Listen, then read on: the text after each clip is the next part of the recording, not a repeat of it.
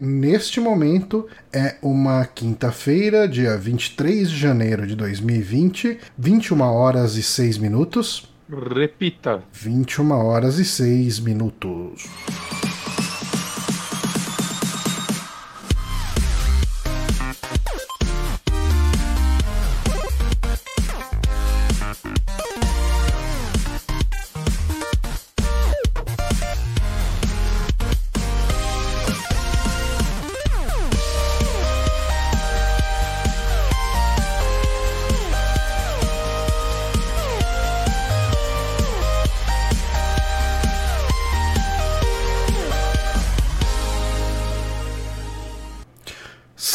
Estamos online agora em definitivo com o saque do Super Amigos, episódio 232, é isso? É isso aí, João. E depois de sei lá quanto tempo, vamos falar de notícias. Eu sou É. Johnny Santos, estou aqui com Guilherme Bonatti. Olá, eu acho que o último de notícia que a gente fez foi sobre a Games Award. Faz um tempinho, né? Faz dois meses. Pois é, mas estamos aqui para comentar as grandes novidades, voltando aí com o nosso formato padrão, nosso formato standard. Eu Vamos falar das notícias dos últimos dois meses que a gente deixou acumular. Não, de jeito nenhum. Vou falar o que a gente achou aí na, nas páginas principal da, do Jovem Nerd da IGN. Eu, eu tenho uma notícia já. Hum, Na verdade, uma notícia é a pergunta: o que você achou daquele lanche de mortadela do McDonald's de 20 reais? cara, é, você já foi na, na- Eu acho que o problema é ser um lanche de mortadela do McDonald's. Não, é 20 que você viu a imagem dele? Eu vi. Eu achei um negócio meio. Parece uma bosta. Ele deve ser. É, né? Você já comeu o lanche de mortadela do Mercadão? Sim, sim, muitas vezes.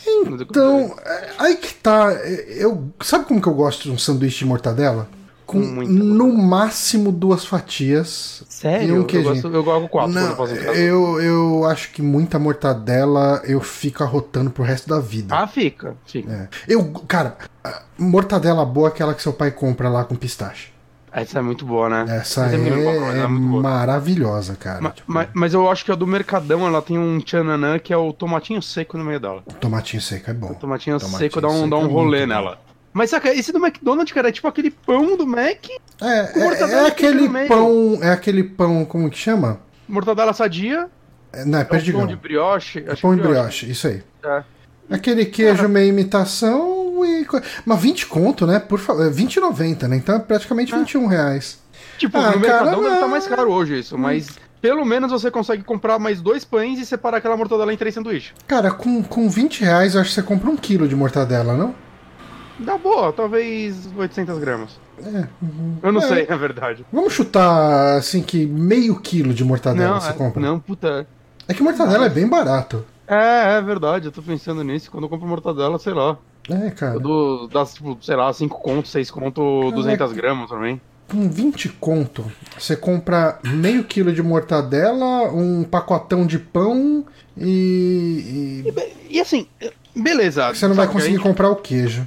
A gente pode falar isso sobre qualquer restaurante que a gente vai, né? Com o valor que você paga. Não, no tá, mas- você- Sabe, não, o que eu tô querendo dizer é assim, eu, eu entendo que, tipo, ah, se eu tô no estabelecimento, tipo, eles vão fazer diferente do que eu vou fazer em casa, que, sei lá, ou eu vou esquentar no micro-ondas ou numa frigideira qualquer. Esse não parece valer 20 conto. Esse não parece valer nem 15 conto. É, deixa eu. Pra Saca, quem estiver assistindo online, deixa eu botar aqui o sanduíche mortadela conta- aqui. E essa é a imagem promocional que significa que é mentira. Ah, sim. Ela é a que vai te vender. Você sabe que é pior que isso. Uhum.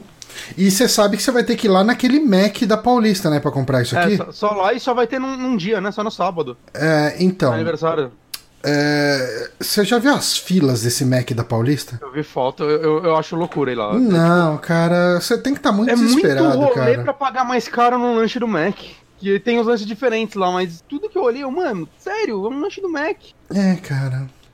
Enfim, assim, ah, eu, eu acho que cada pessoa faz com o seu dinheiro que achar melhor. Sim. E eu acho que Mas se, você, se você quiser gastar 900 reais numa lingerie, também pode. Foi essa outra grande conversa que estava rolando no Twitter nessa Verdade. semana. Uhum. Mas assim, se você tá muito afim de gastar 20 pau num sanduíche de mortadela, talvez você precise repensar os seus gastos. Eu não vou julgar, mas talvez vale a pena aí repensar. onde você tá Nesse gastando. sanduíche de mortadela. Nesse sanduíche. Porque assim, não é como se fosse. Vai.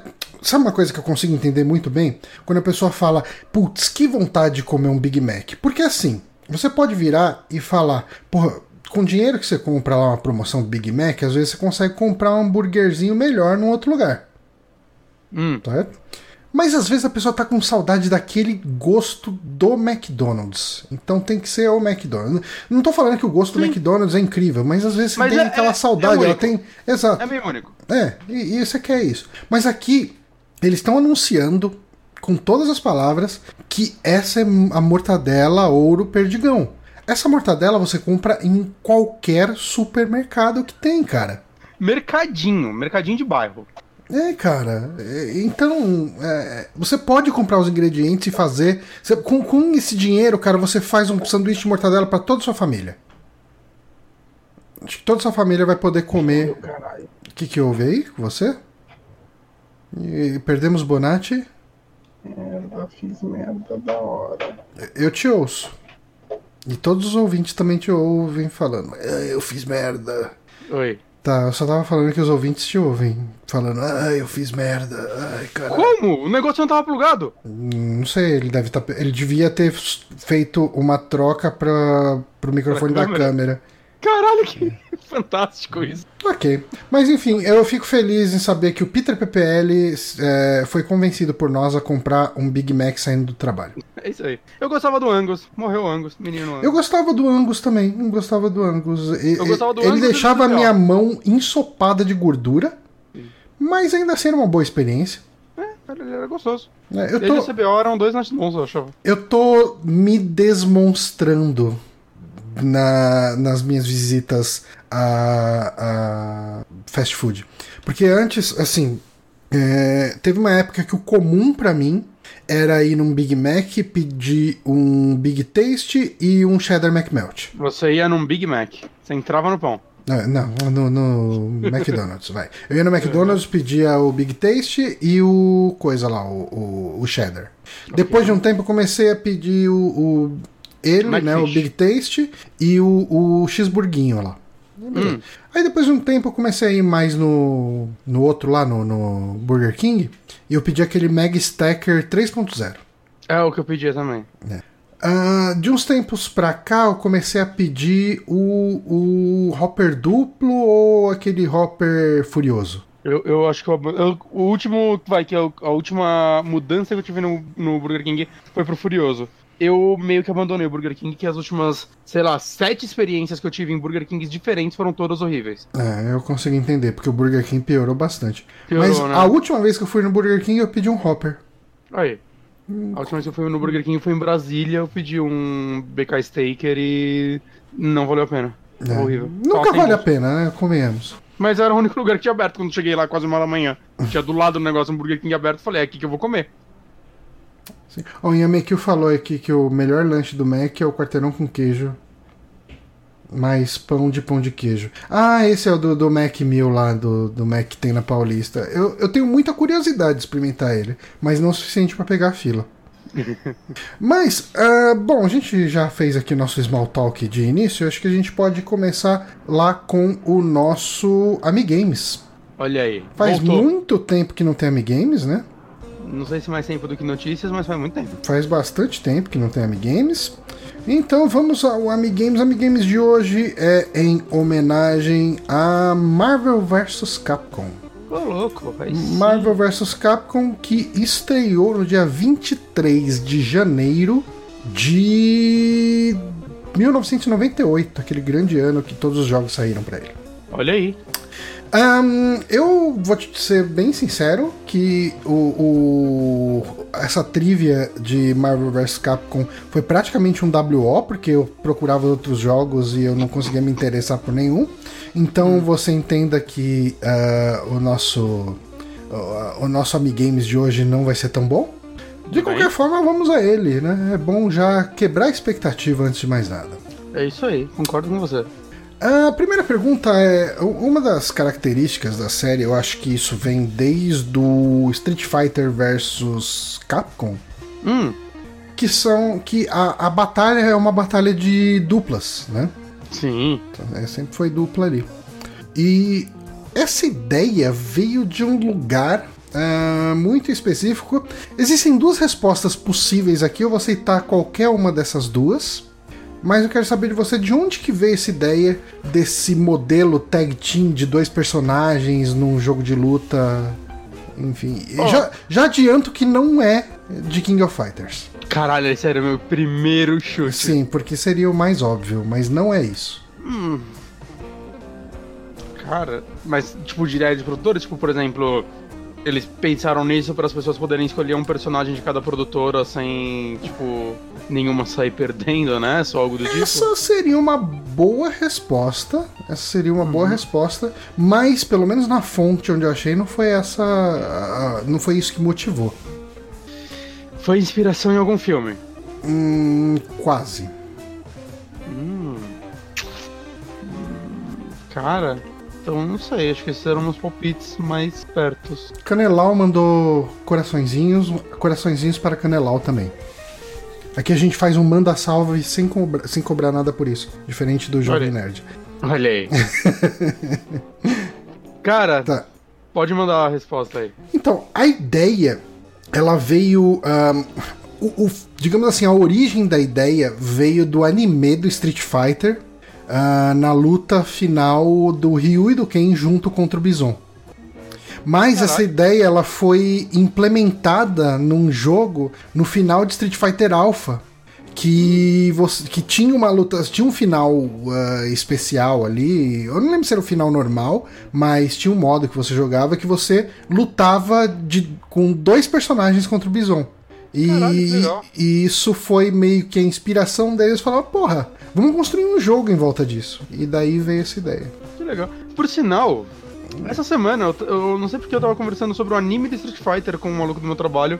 E, assim, o que eu lembrava desse anime era uma cena em que o, o Vega, né? O, o, a gente conhece ele como Vega aqui no Brasil, né? É, é lá fora é Balrog.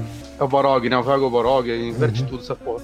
É, ataca a Chun-Li enquanto ela tá na casa dela. E eu lembro que, tipo, meio que me marcou na infância que era uma cena bem violenta, assim né? E aí eu abri o celular e fui rever essa cena. Hum. Eu, e assim, eu fiquei afim de rever esse anime, porque é muito violento e é bem, bem feito. Ele é muito bem feito. O estilo de tá arte dele é muito bom. Ele tá na Amazon Prime. Ele, aí tá, eu... ele não tá na, no Netflix também ou saiu do Netflix pra entrar na Amazon?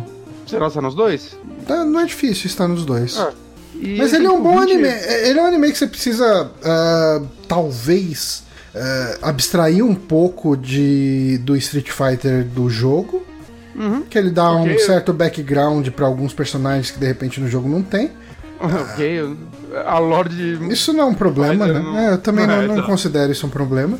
Mas ele é muito bom. Eu acho estilo. Eu, eu gosto muito do estilo artístico dessa época de anime. Aqueles e, narizes e... meio pontudos, aqueles personagens meio queixudo. Eu, eu gosto dessa arte. E o lance dele é que ele, assim, você vê que ele tem um meio termo entre animação japonesa e ocidental, porque eu acho que por ele já apostar para um público mais globalizado, né? Uhum. Porque Street Fighter era gigante no mundo inteiro, ele tem uma arte um pouco diferente do anime padrão daquela época ainda. Tem, tem. É, ele tem umas cores. Ele é um pouco. É, ele, é, as cores dele são meio lavadas, é meio escuro. É. E, e os personagens eles têm proporções mais realistas do que a gente estava acostumado para anime. Né? Cara, é. a última coisa que eu esperava nesse programa era a gente elogiar tanto o anime de Street Fighter logo no começo. É só. Não, Mas eu tô afim de ver, tem 29 episódios, não pra ver. Nossa, é tão pouco assim? É, cara, porrada de anime aí que a gente via a infância inteira vai ver, tem tipo 12 episódios. E ele fecha, né? Ele é uma historinha fechada. É, é que eu lembro que depois teve um outro anime ou desenho, não sei, não, que a galera tudo usava as roupinhas do, do jogo mesmo, o John Lee com Não, era um desenho muito ruim. Era horrível aquilo. Era um desenho americano mesmo. Era aquela era qualidade de animação. Não, eu não vou nem. Cara, era é. muito ruim. Eu acho Mas, que eu vi o anime do Street Fighter. Vamos para a próxima pergunta, que eu nem lembro qual foi a pergunta que eu fiz. A primeira foi sobre ah, o Tag Team. Ah, rapaz. Não, a segunda, porque eu não lembro qual foi a segunda pergunta que isso. Ah, mas aqui, agora que eu mostrei ela aqui, eu lembrei. Porque eu não lembrei, na verdade, só ali. Mas, o Sentinela, que aparece no segundo jogo da série, né? Do, no segundo Marvel vs Capcom, já tinha é, aparecido já antes uh, já no, no X-Men. Já, né? já não é no mesmo jogo. Não, não é. A gente puxa um vai pra série, né? Ok. Mas a Sentinela, que aparece no segundo jogo da série, possui um nome, mais precisamente um número de série. Se você vai ver lá os documentos que tem no jogo, ah, sabe, aqueles extras e tal, você vai ver que o Sentinela que tem lá, o robozão lá, Sentinela, ele tem um número de série que é Cota 94. C-O-T-A 94. Eu pensei que você queria que eu chutasse o número de série. Não, Caralho, o Johnny não. tá louco nas perguntas já. Não, é, eu quero saber o que, que significa Cota 94. Cota 94. Hum, Street Fighter 2 é de 94, né? Não, é de 91. Então já comecei com o raciocínio, já começou lá na puta que É pariu. isso, eu acho que Street Fighter 2. Deixa eu ver aqui. É, o 1 é de 89, não é? Fighter 2, vamos ver. Street Fighter 2. hum, O primeiro é de 87. 87 primeiro, caraca. Street Fighter 2, 91, ó, não, não estava errado. Olha aí. Caralho, Cota 94, seu. Ah, Chun-Li. O Long, nem tem um Long. o Long é o porco do Dragon Ball. É o Fei Long aí. Fei Long. cagou. Não, não é o nome de quatro personagens 94, né? Não. Não é Capcom Marvel, alguma coisa do tipo. Mas Ah, mano. o seu caminho não tá tão errado, digamos assim. É, é- é dois nomes e um número que representa alguma coisa. Não, é, é um nome só. Você quer me derrubar? Cota é um nome só? Uhum. Quer dizer, é um nome de uma coisa só.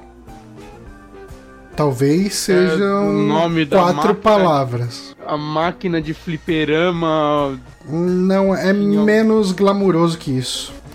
Ah, o primeiro Vai. jogo lá do X-Men, que saiu em 94, se chamava X-Men Children of the Atom. Hum, cota. E Ok. Cota 94 é daí que veio o número de série do Sentinela. Só, só, só uma informação aqui, eu descobri que esse anime do, do Street Fighter é inspirado num mangá.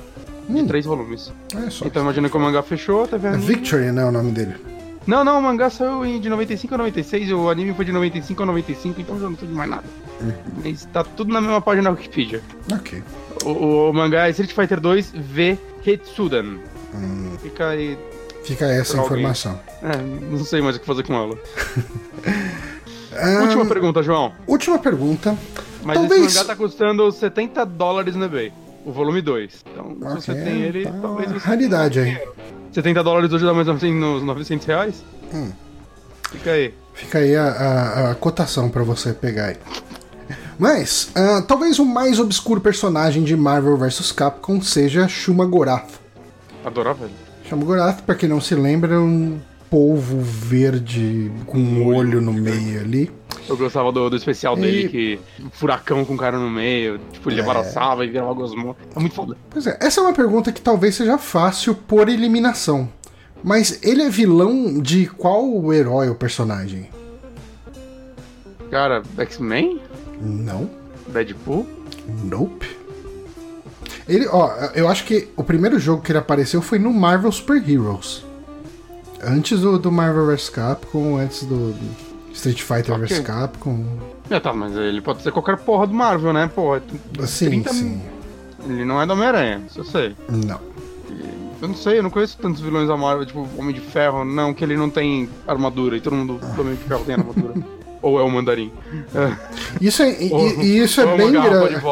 Isso é bem interessante porque ele já era de fato um personagem completamente obscuro quando ah, o pessoal fez o Marvel Super Heroes e os japoneses lá da Capcom viram o design dele e falaram: caralho, que negócio foda, a gente quer isso como personagem. Os caras, não, mas ninguém conhece esse personagem. Não, mas ele é muito da hora, vamos botar no jogo.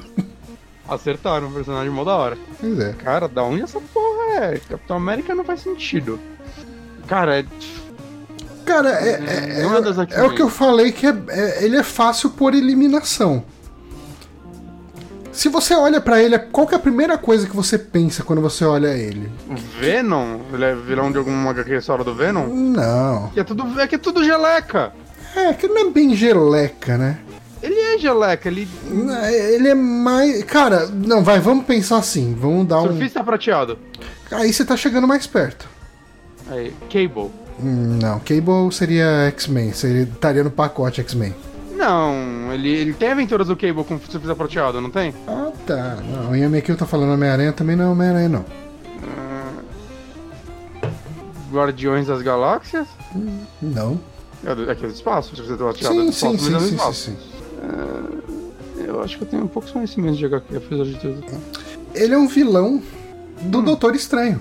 Ah, porra. Por quê? Não faz sentido, uma bosta. Cara, Doutor Estranho que enfrenta uns bichos estranhos, bizarro, cósmico. Eu nunca li uma HQ do Doutor Estranho. Eu só sei que Então, enfrenta no filme. É, então, mas aí que tá, cara. É- era a coisa mais bizarra, mais estranha que tinha. Era o vilão do Doutor Estranho. E aí o Shuma Gorath veio de lá. O, o Doutor Estranho foi entrar no Marvel vs Capcom Ultimate, se não me engano, ou no 3, Que é eu não lembro.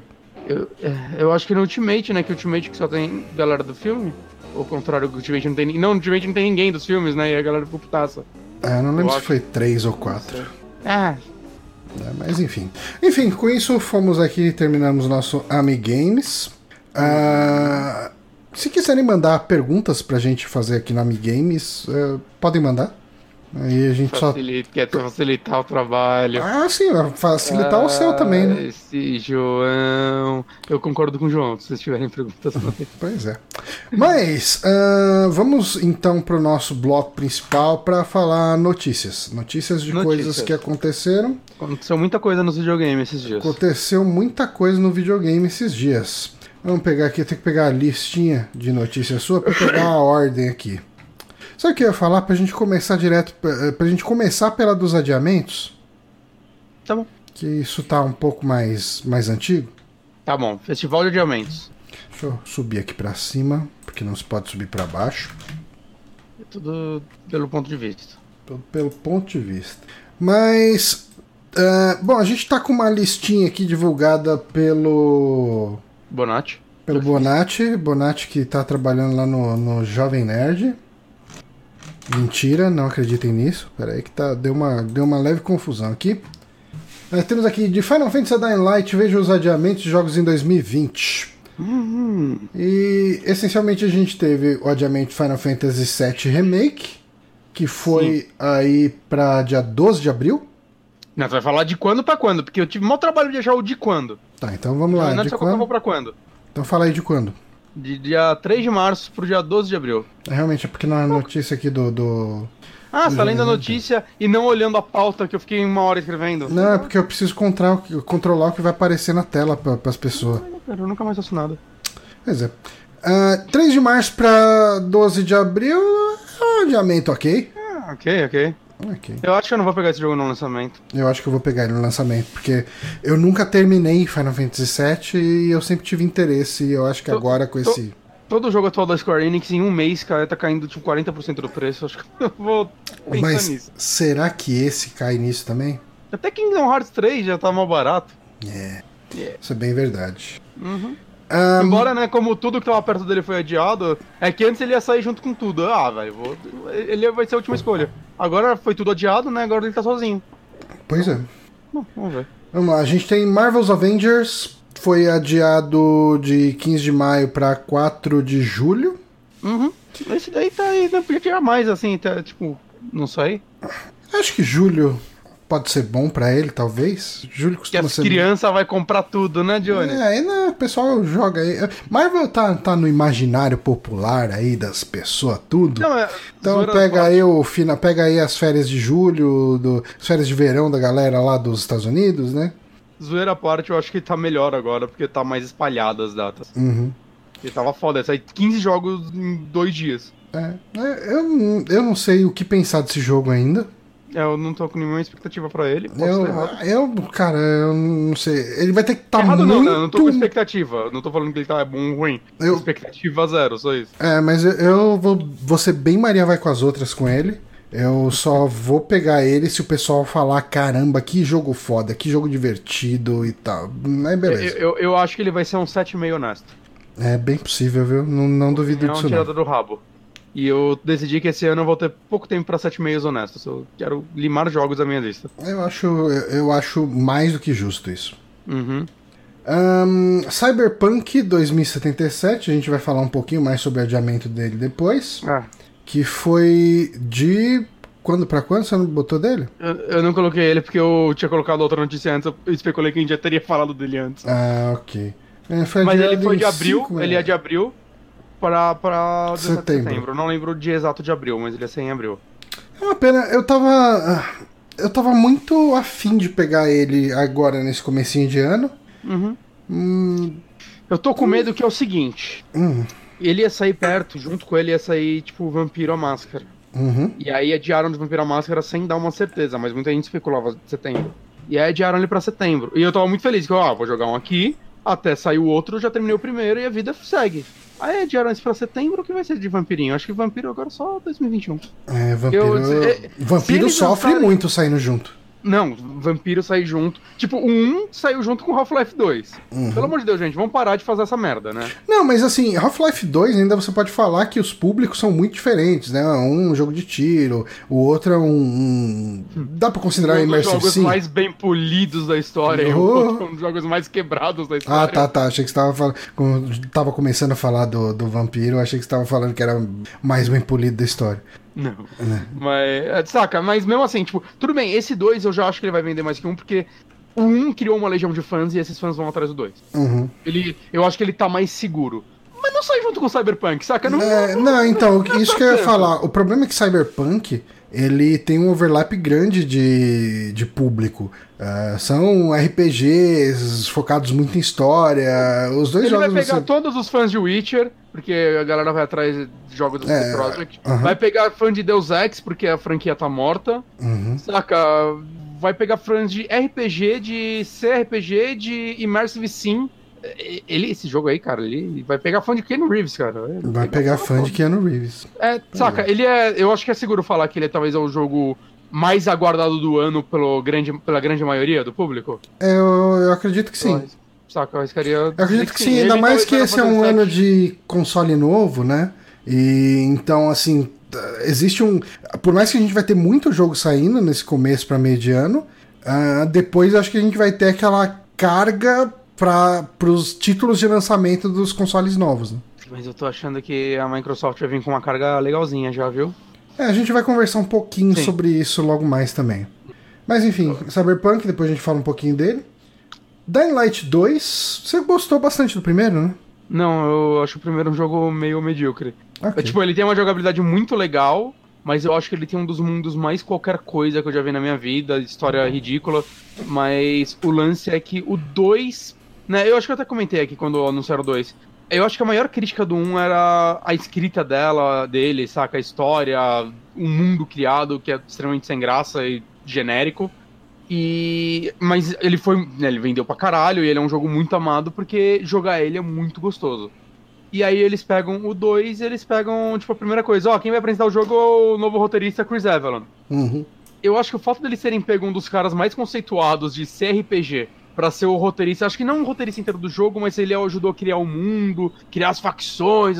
Pegar um cara desse pra fazer essa parte, botar ele pra anunciar, é muito. Ó, gente, a gente sabe qual é o nosso ponto fraco, então a gente tá tentando melhorar ele. Não, de verdade, eu falo isso sem ironia, eu falo isso como elogio ao jogo. Não, com certeza. É, eu acho total assim, eles entenderam aonde eles estavam falhando e ó, a gente pegou, sacar essa bazuca aqui agora pra tentar resolver esse problema, né? E, e eu, eu vejo isso com bons olhos. Eu tô, eu tô vendo muita gente menosprezar a Dying Light 2 porque não gostou do 1. Mas eu acho que Dying Light 2 tem um potencial de ser um jogo muito divertido, pelo menos. Eu acho que ele tem um potencial de ser um jogo interessante. Uhum. Eu tô meio de olho nele, assim, mesmo não sendo fã do 1. E o Dying Light, ele saiu da janela de outono, que é entre março e junho, Março e junho. pra sabe-se lá Deus sabe-se quando. lá Deus quando. Só é de uma ar, boa janela. né? Boa janela. Ah, mas. É, Saca, beleza. Eu, Uhum. eu, não acho que ninguém, tipo, se ajoelhou no chão com as mãos na cabeça falando, Bel! Por esse, saca? É, bati aí, beleza. E o último jogo da nossa listinha aqui é o último dos americanos, parte 2. Ah, esse daí já faz um tempo que anunciaram o adi- o adiamento dele, né? Foi de 21 de fevereiro pra 29 de maio. Sim, esse foi um dos primeiros adiamentos. É. Eu acho que foi o primeiro adiamento anunciado, né? Do Last of Us 2. É. ok com isso, honestamente. eu Eu, também tô. tô eu bem quero empolgado pra um. ele. Eu quero rejogar um antes dele sair, então eu ganhei mais tempo pra fazer isso. É, eu não rejogo nada. O The Last of Us é bom. Pois é. Eu joguei ele três vezes já. Ah, mas é, é, eu não rejogo nada porque eu não tenho tempo mesmo. Então. Mas mas te caga um tempinho de vez em quando. É, ok. Mas assim, é, é mais ou menos isso que você falou, né? Com esses adiamentos que a gente acabou conseguindo aqui foi espalhar esses títulos de peso ah, ao longo do ano. O que E eu achei isso bom. deve facilitar jogar esses títulos, porque eu acho que nas janelas que esses títulos forem sair, nesse, nesse deslocamento, quem vai sofrer são os outros jogos. E, e, assim, eu entendo que é uma bosta pra quem, tipo, porra, sei lá, com certeza tem gente que, tipo, marquei minhas férias pra abril pra jogar Cyberpunk que não é um animal. Uhum. Saca? E eu completamente entendo a pessoa fazer isso. E eu entendo que se ela fez isso, ela vai ficar bem puta. Vai. Saca? Eu entendo a decepção das pessoas, mas. Será? É. Como eu diria minha moto, um jogo apressado normalmente é ruim, um jogo adiado tem grandes chances de ser bom. É isso aí. É alguma coisa assim. Uhum. E, né, e eu concordo, assim, tipo, se estão adiando por um bom motivo, o problema é que Cyberpunk, né, já falaram que o adiamento pode causar mais crunch na galera, né? E isso é uma bosta, que essa galera da CD é, Projekt é já praticamente não tem- uma certeza isso, na verdade. É, isso é bem triste, né? Diferente, tipo, Animal Crossing, quando foi adiado, a Nintendo chegou e falou: Ó, é o seguinte, a gente podia fazer um crunch pra lançar em abril, mas a gente quer que a galera não morra, então a gente adiou pra março, tá ok? A março, sei lá, acho que fevereiro, março. Hum. E é isso aí, saca? Eu, eu acho que essa transparência a galera entende bem, Entendo. eu sinto. E então, é bom, é bom não matar os desenvolvedores às vezes. É, mas agora teve até caso de transparência de que não, a galera vai trabalhar mais. Foi uma transparência. É uma transparência. É, transparência, não deixa de ser. Fala, então, ó, vocês querem um jogo bom? É culpa de vocês aí. Esses caras não vão, não, ver a não vão ver a família deles por semanas. Isso aí. Vão dormir no beliche do escritório comendo pizza durante uma semana, esse bando de filha da puta. Caralho, Uma semana. Quem, quem vê pensa que é uma semana só. Alguns É, meses. foda. Não adianta reclamar disso, eu vou comprar esse De jogo. maneira todo. nenhuma. Mas, é ah, é, uma notícia aqui relacionada com essa parte dos adiamentos é a de que o Cyberpunk 2077 teria sido adiado por não estar rodando bem nos consoles atuais. Quando a gente fala de console atual, estamos falando, obviamente, Play 4 e Xbox One. O que deu, a- levou a, deu a entender é que é principalmente as versões baunilhas deles. Uhum. Né, pode ser. O Shonex, por exemplo, eu acho que ele consegue rodar esse jogo. Hum. Não do jeito dos trailers, né? Que ele tá claramente mirando PCs e próxima geração, mas eu tenho certeza que ele vai rodar bem. Mas preocupa bastante, né? Tipo, o, o PlayStation 4 normal e o, o Xbox normal, principalmente, eles estão sofrendo muito, eu acho, nesse final de geração. Assim, então, jogos então, novos. tá apanhando, assim. Loadings gigantes, Nossa, queda de frame. o, o seu Play 4 é o normal, né? É o normal. Cara, o, o- Tipo, quando eu vou rodar o Death Stranding nele, parece que ele vai voar, cara.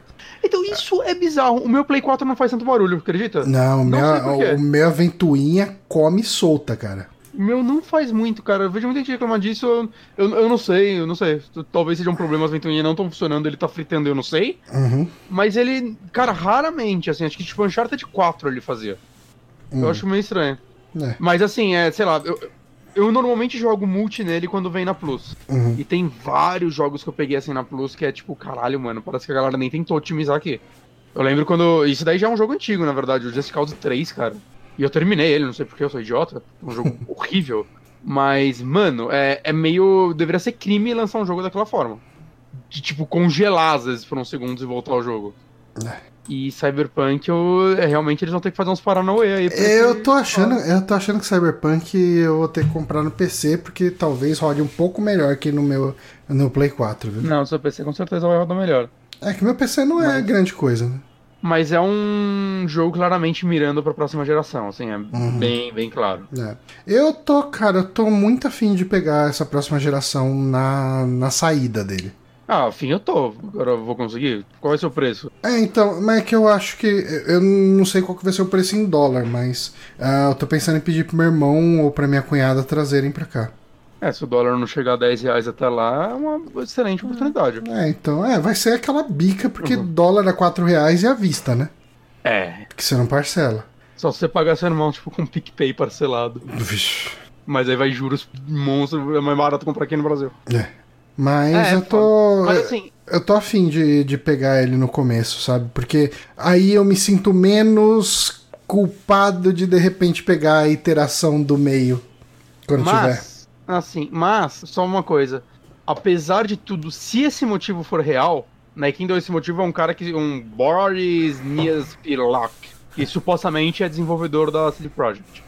E se isso for real, eu meio que aprovo e respeito a decisão da CD Projekt Uhum. de não fazer tipo um Bloodstained da vida no Switch, que é ah, Nossa. foda-se, lança, a galera vai comprar e aí depois a gente arruma. Saca? Que é o que acontece com muito jogo. Lança, Uhum. depois a gente arruma. E com certeza esse jogo vai ter patches pós-lançamento e tudo mais. Ah, o sim, Witcher sim. mesmo teve vários. Mas saca, o lance é lançar o jogo ao nível de tipo não tá rodando mesmo pra daqui a dois, três meses ter um patch. Até lá muita gente já terminou e teve uma experiência meio cagada por Uhum. isso.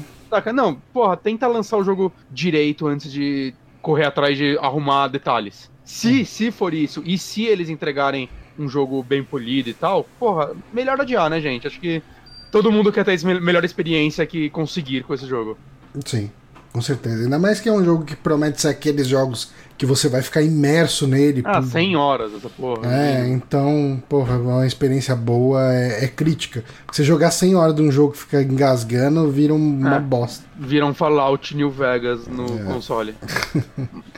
O Dito isso, postou um- lá no, no chat que É. ele tá chutando que o mercado cinza vai ser uns 4 mil e mercado normal 5 mil. Se mercado cinza for 4 mil, mercado normal vai ser 6 mil pra cima. É.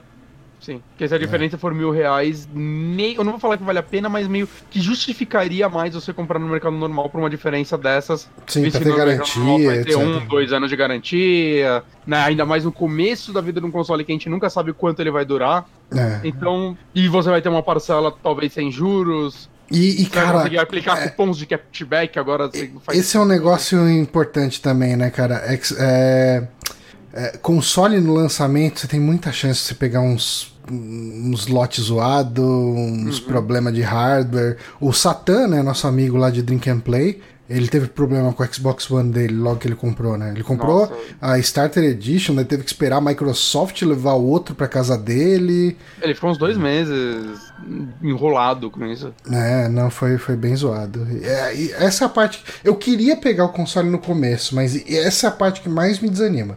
É. Ah, não, tipo, eu sempre pego pelo menos vai, uns seis meses depois, então. É. Já, pelo menos, assim, sei lá, o Play 4 acho que foi mais e tal. Uhum. É, O Play 4 acho que peguei um ano depois. Agora, dito tudo isso, ganhei mais 3, 4 meses aí pra jogar DLC de Witcher 3 que eu não joguei até hoje. Aí, ó. Aí, Tá aí. Vamos pra próxima notícia? vamos. Traz a próxima notícia pra nós aí. Próxima notícia vai, vai ser ainda meio relacionado a essas daí, a Hum. esses jogos adiados. Um deles é uma notícia curiosa, notícia, não é rumor, isso é notícia mesmo, que é Naughty Dog está contratando programadores com experiências em PC. Hum. É, com isso está surgindo os boatos, né, de que talvez o que, o que vai acontecer disso, a gente pode discutir isso mais a fundo, mas é, vamos lembrar que tudo isso começou já, todos esses boatos nasceram há nem um mês que o Jason Schreier falou alguma coisa sobre o Horizon Zero Dawn está indo para PC, Uhum. né? E o que aconteceu aqui é, novamente, essa parte não é boato, que é a Naughty Dog mesmo é, publicou uma vaga de emprego que pede programadores com experiência em AMD e Nvidia. Uhum. Isso é bem curioso porque, né, os chips do PlayStation 4 e posteriormente do 5, acho que do 3 também, é, eram tudo do AMD. Hum. Então. E se a Sony estiver fazendo um celular que o chip é Nvidia? É isso aí, matou. Daí vão lançar o The Last of Us pra celular. Mas aqui tem o todo o textinho deles, eu até coloquei uma imagem aqui. Mas entre as coisas que eles pedem é experiência com DirectX 12, o que novamente leva a crer que talvez essa é para PC ou para Xbox. É, e claramente console or PC Programming Experience. Uhum. Então, experiência de programação em console ou PC. Tudo bem como eles colocaram ou, né? óbvio, pode ser tipo, ah, a gente só quer alguém que já trabalhou com game e tem essas experiências. Mas eles dão ênfase muitas vezes no. no Em, em tecnologias muito específicas, né, também. É. Então, tá criando esses boatos, né? Esses, boatos, curiosidades sobre será se a Sony vai começar a fazer que nem a Microsoft lançar seus jogos no PC? Hum. E é um negócio meio. Eu fico meio dividido sobre isso acontecer ou não, Hum. porque, né, acho que vale lembrar que a Microsoft tem muito a ganhar com venda de jogos em PC, porque Windows é dela. Ela tá vendendo o Windows, a plataforma o Windows tá rodando na plataforma dela. A Sony e a Nintendo, elas têm menos a ganhar com isso. Elas vão ganhar mais com a venda de jogos. Mas será É. que a, mas o quanto será que a Microsoft bota a venda do sistema operacional nessa conta?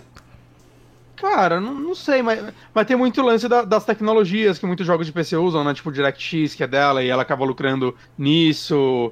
É, Eu não sei, cara, e eu acho que ela, ela achou um mercado, saca? Ela tem a loja própria dela, já Hum. dentro do PC, já tinha desde antes disso, né? Vende aplicativos e outros tipos de joguinhos e tal. Né? Eu não sei, eu vejo fazer mais sentido pra Microsoft. Que o Não, PC é, uma plataforma eu dela. acho que, assim, pensando de uma maneira mais direta, sim. É, justamente pelo, por isso que você falou, que o Windows é dela, né? O PC é dela, né? Uhum. É, e beleza. Mas eu Agora, posso jogar no Linux. é, Não vamos. Eu entendo, gente, quem fala isso. A porcentagem de Não, pessoas quem fala no isso? Linux ou Mac. é, O Guito. A, pessoa, a porcentagem de pessoas que jogam no Linux ou até mesmo Mac é menor do que a porcentagem de pessoas jogando no Windows. Ah, sim, sim. Mas eu não acho que a estratégia da Microsoft em relação a, a- a- a lançar os jogos delas para Windows também tem a ver com a venda de sistema operacional. É que o sistema operacional meio que é quase uma venda casada quando você compra o PC, né? E se uma pessoa É. quer montar um PC gamer pra jogar os jogos dela, ela vai ganhar daí também um pouco. Pode ser que não seja o, o, onde ela traça, tipo, ah não, a gente vai fazer isso por isso. Então, mas, Mas, é, é tipo, já tá lá, a galera já tem isso. é, mas o que eu ia falar é que eu, menino jogar aí. eu acho que a questão não é nem é, ela pensar na questão do, do sistema operacional como uma parte do lucro ou uma parte da presença da plataforma. Eu acho que a Microsoft está num, num estágio onde ela quer vender serviço. A, a caixa do Xbox é um, um plus. né? É uma coisa a mais ali, mas o negócio dela é vender software e serviço. Eu já vi gente falando que o Xbox, de certa forma, tá se tornando a Steam Machine que deu certo. Eu concordo. Não é exatamente a mesma concordo. proposta, mas eu consigo entender esse raciocínio e eu acho que tá certo. Não tá errado, digamos assim. Uhum. Eu, eu acho que de em muitas maneiras é até a mesma proposta, viu? É. É que esse Machine seria aberto pra todos os jogos de PC, né? Mas Sim. ainda o Xbox não. Então, mas É, é, que assim, se a gente parar pra pensar que os jogos da Microsoft saem pra Windows e Xbox e os Pro jogos tudo. multiplataforma também, ela só perde os exclusivos de Nintendo e de Sony. Sim, sim. Então, assim, ah, que nem ah, assim, você fala muito Ou algum que jogo muito específico, né? Às vezes saem aqueles jogos japoneses que você sai pra Switch e Play 4. Não, não, Né, acontece, sim, sim, mas sim, mas, é- o que eu tô mas- falando nesse ecossistema Windows Sim. e Xbox, você pode contar nos dedos quantos jogos tem ah, pra eh, Windows e não tem pra Xbox e que tem pra Xbox e não tem pra Windows. Sim, sim, com certeza, concordo.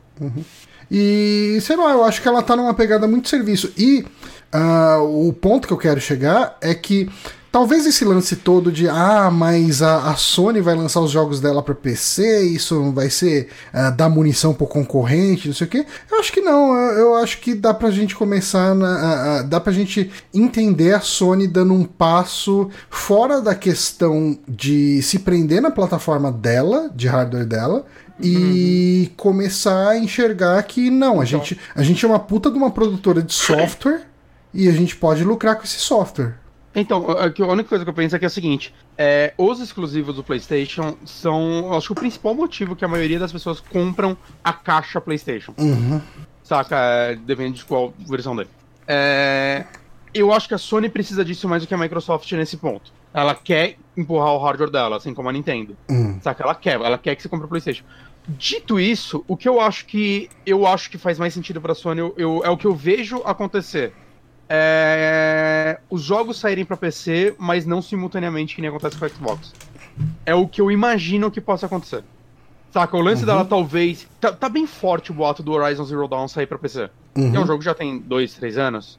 É, Isso, pra mim, fortalece. Tipo, pode ser ela botando o pezinho na água, né? E, assim, eu consigo. Eu não consigo imaginar ela lançando o próximo God of War, o próximo Homem-Aranha e falando, vai sair simultâneo pros dois. Porque, cara, tipo, Homem-Aranha vendeu 11 milhões de cópias, né? Foi um negócio É. gigante. E, cara, quantas pessoas não querem o PlayStation 5 pra jogar Homem-Aranha 2, o God of War 2, vou chamar de Uhum. 2 mesmo, foda-se. Saca? Quem, quantas pessoas não querem essa caixa por isso? É. Console ainda vende mais que PC os jogos. Então, assim, mesmo que ela não perca um grande público, mesmo que ela perca 10% do público, é um 10% de pessoas que compraram menos o videogame dela. Agora, se ela se der uma exclusividade de um ano, eu acho que esse número já diminui. E assim, é tipo, vendi minha caixa, vendi o software pra ela, que é onde vende, sei lá, 100% do lucro pra mim, provavelmente, alguma coisa assim. Né? E agora, ó, quem já não comprou, to- toy pra PC. Vocês podem jogar também. Deixa eu tirar mais lucro daqui. Na minha É. cabeça, essa estratégia faria mais sentido para ela. Sim, sim. É, é um. Tipo. Ele seria exclusivo temporário de platafor- plataformas PlayStation. É. Nem que É. um ano, às vezes seis meses já é o bastante, né? Tipo, primeiro.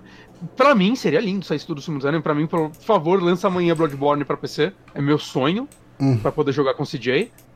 e o Dolinho. Mas, saca, é, é o que eu imagino a Sony fazendo. É o máximo que eu imagino a Sony fazendo. Pelo menos de início. Talvez ela vai ver, caralho, mano, olha quanto dinheiro eu tô tirando daqui. Foda-se, vai sair junto. Né? Mas hoje é o que eu imagino o máximo dela fazendo. O que já é muito mais do que qualquer imaginaria. Ah, não, né, há um definitivamente. Há um mês atrás. E, então, E eu lá, acho que é- seria é uma, mas seria uma estratégia muito, muito válida. né?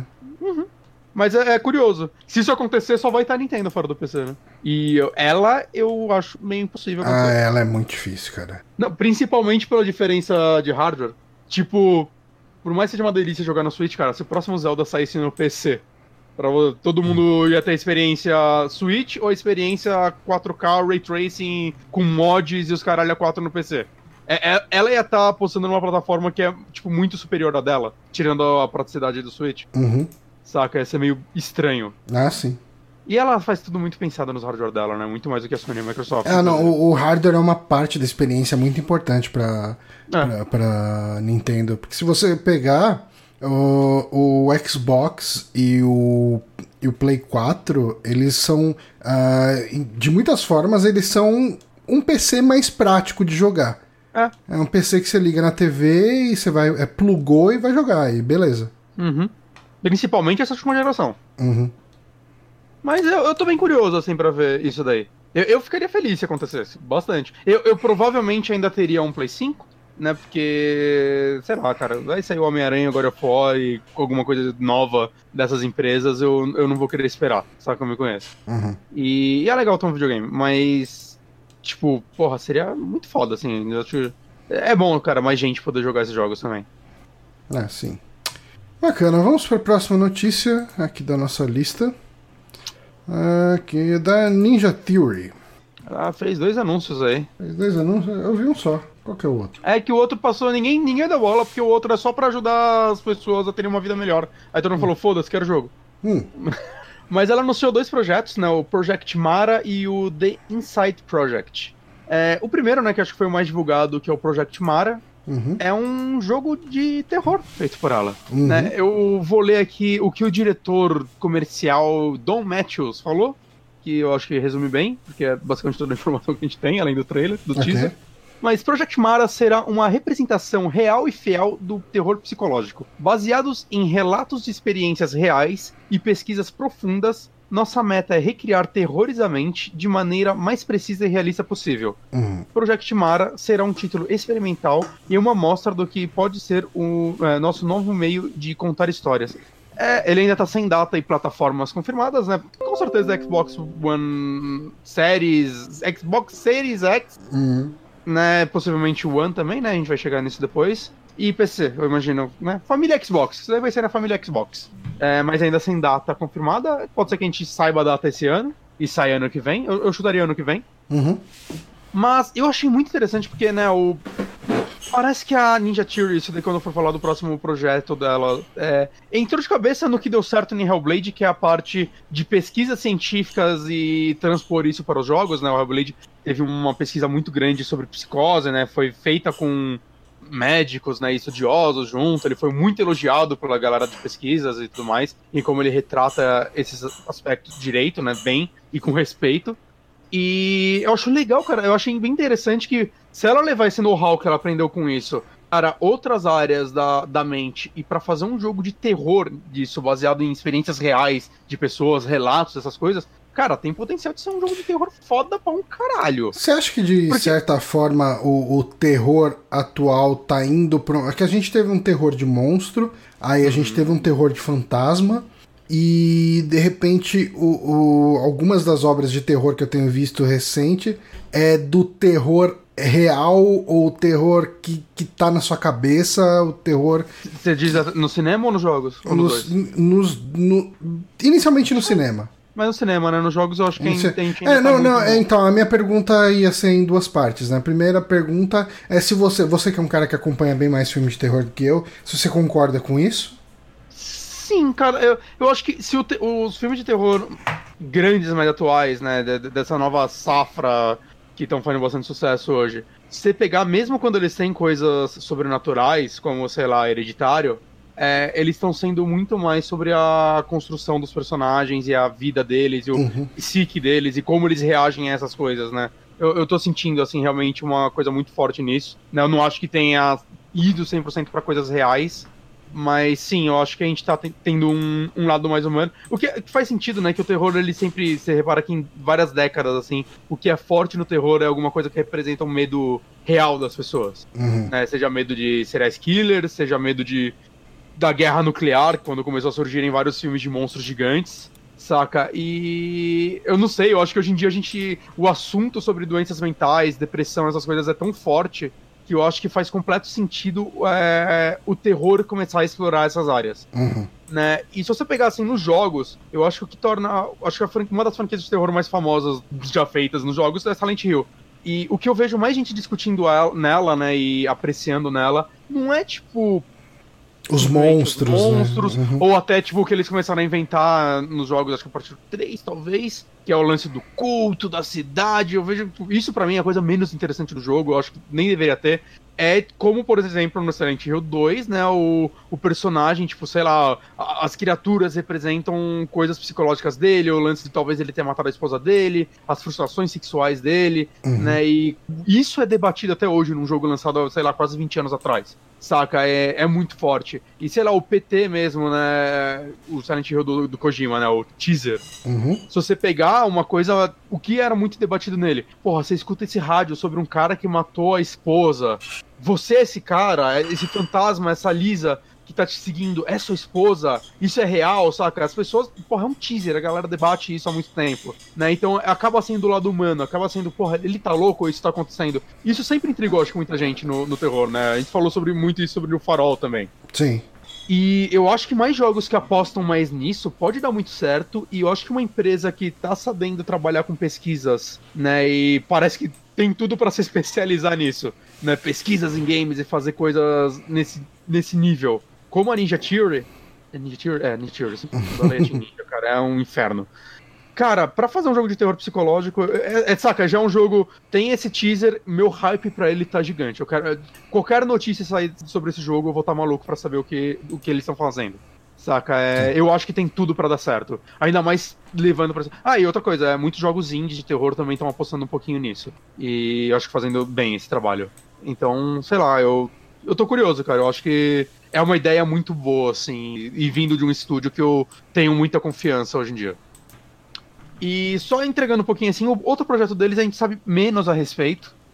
Provavelmente não é nenhum jogo em si, mas é o The Inside Project, que na verdade é um negócio que eles estão trabalhando junto com, parece com hospitais, centros de pesquisa, mas é uma parada que visa é, unir games como ferramenta para entender e tratar saúde mental Hum. né? Então, dois depoimentos que eu peguei aqui, né? Um do Matthew mesmo, que é, é um projeto exploratório, mais experimental, que visa explorar uma solução normalizada para ajudar a tratar sofrimentos psicológicos e encorajar o bem-estar psico- eh, psicológico. Tem um vídeo de uns seis minutos mostrando um pouquinho das ideias deles e com pessoas falando sobre ele, né?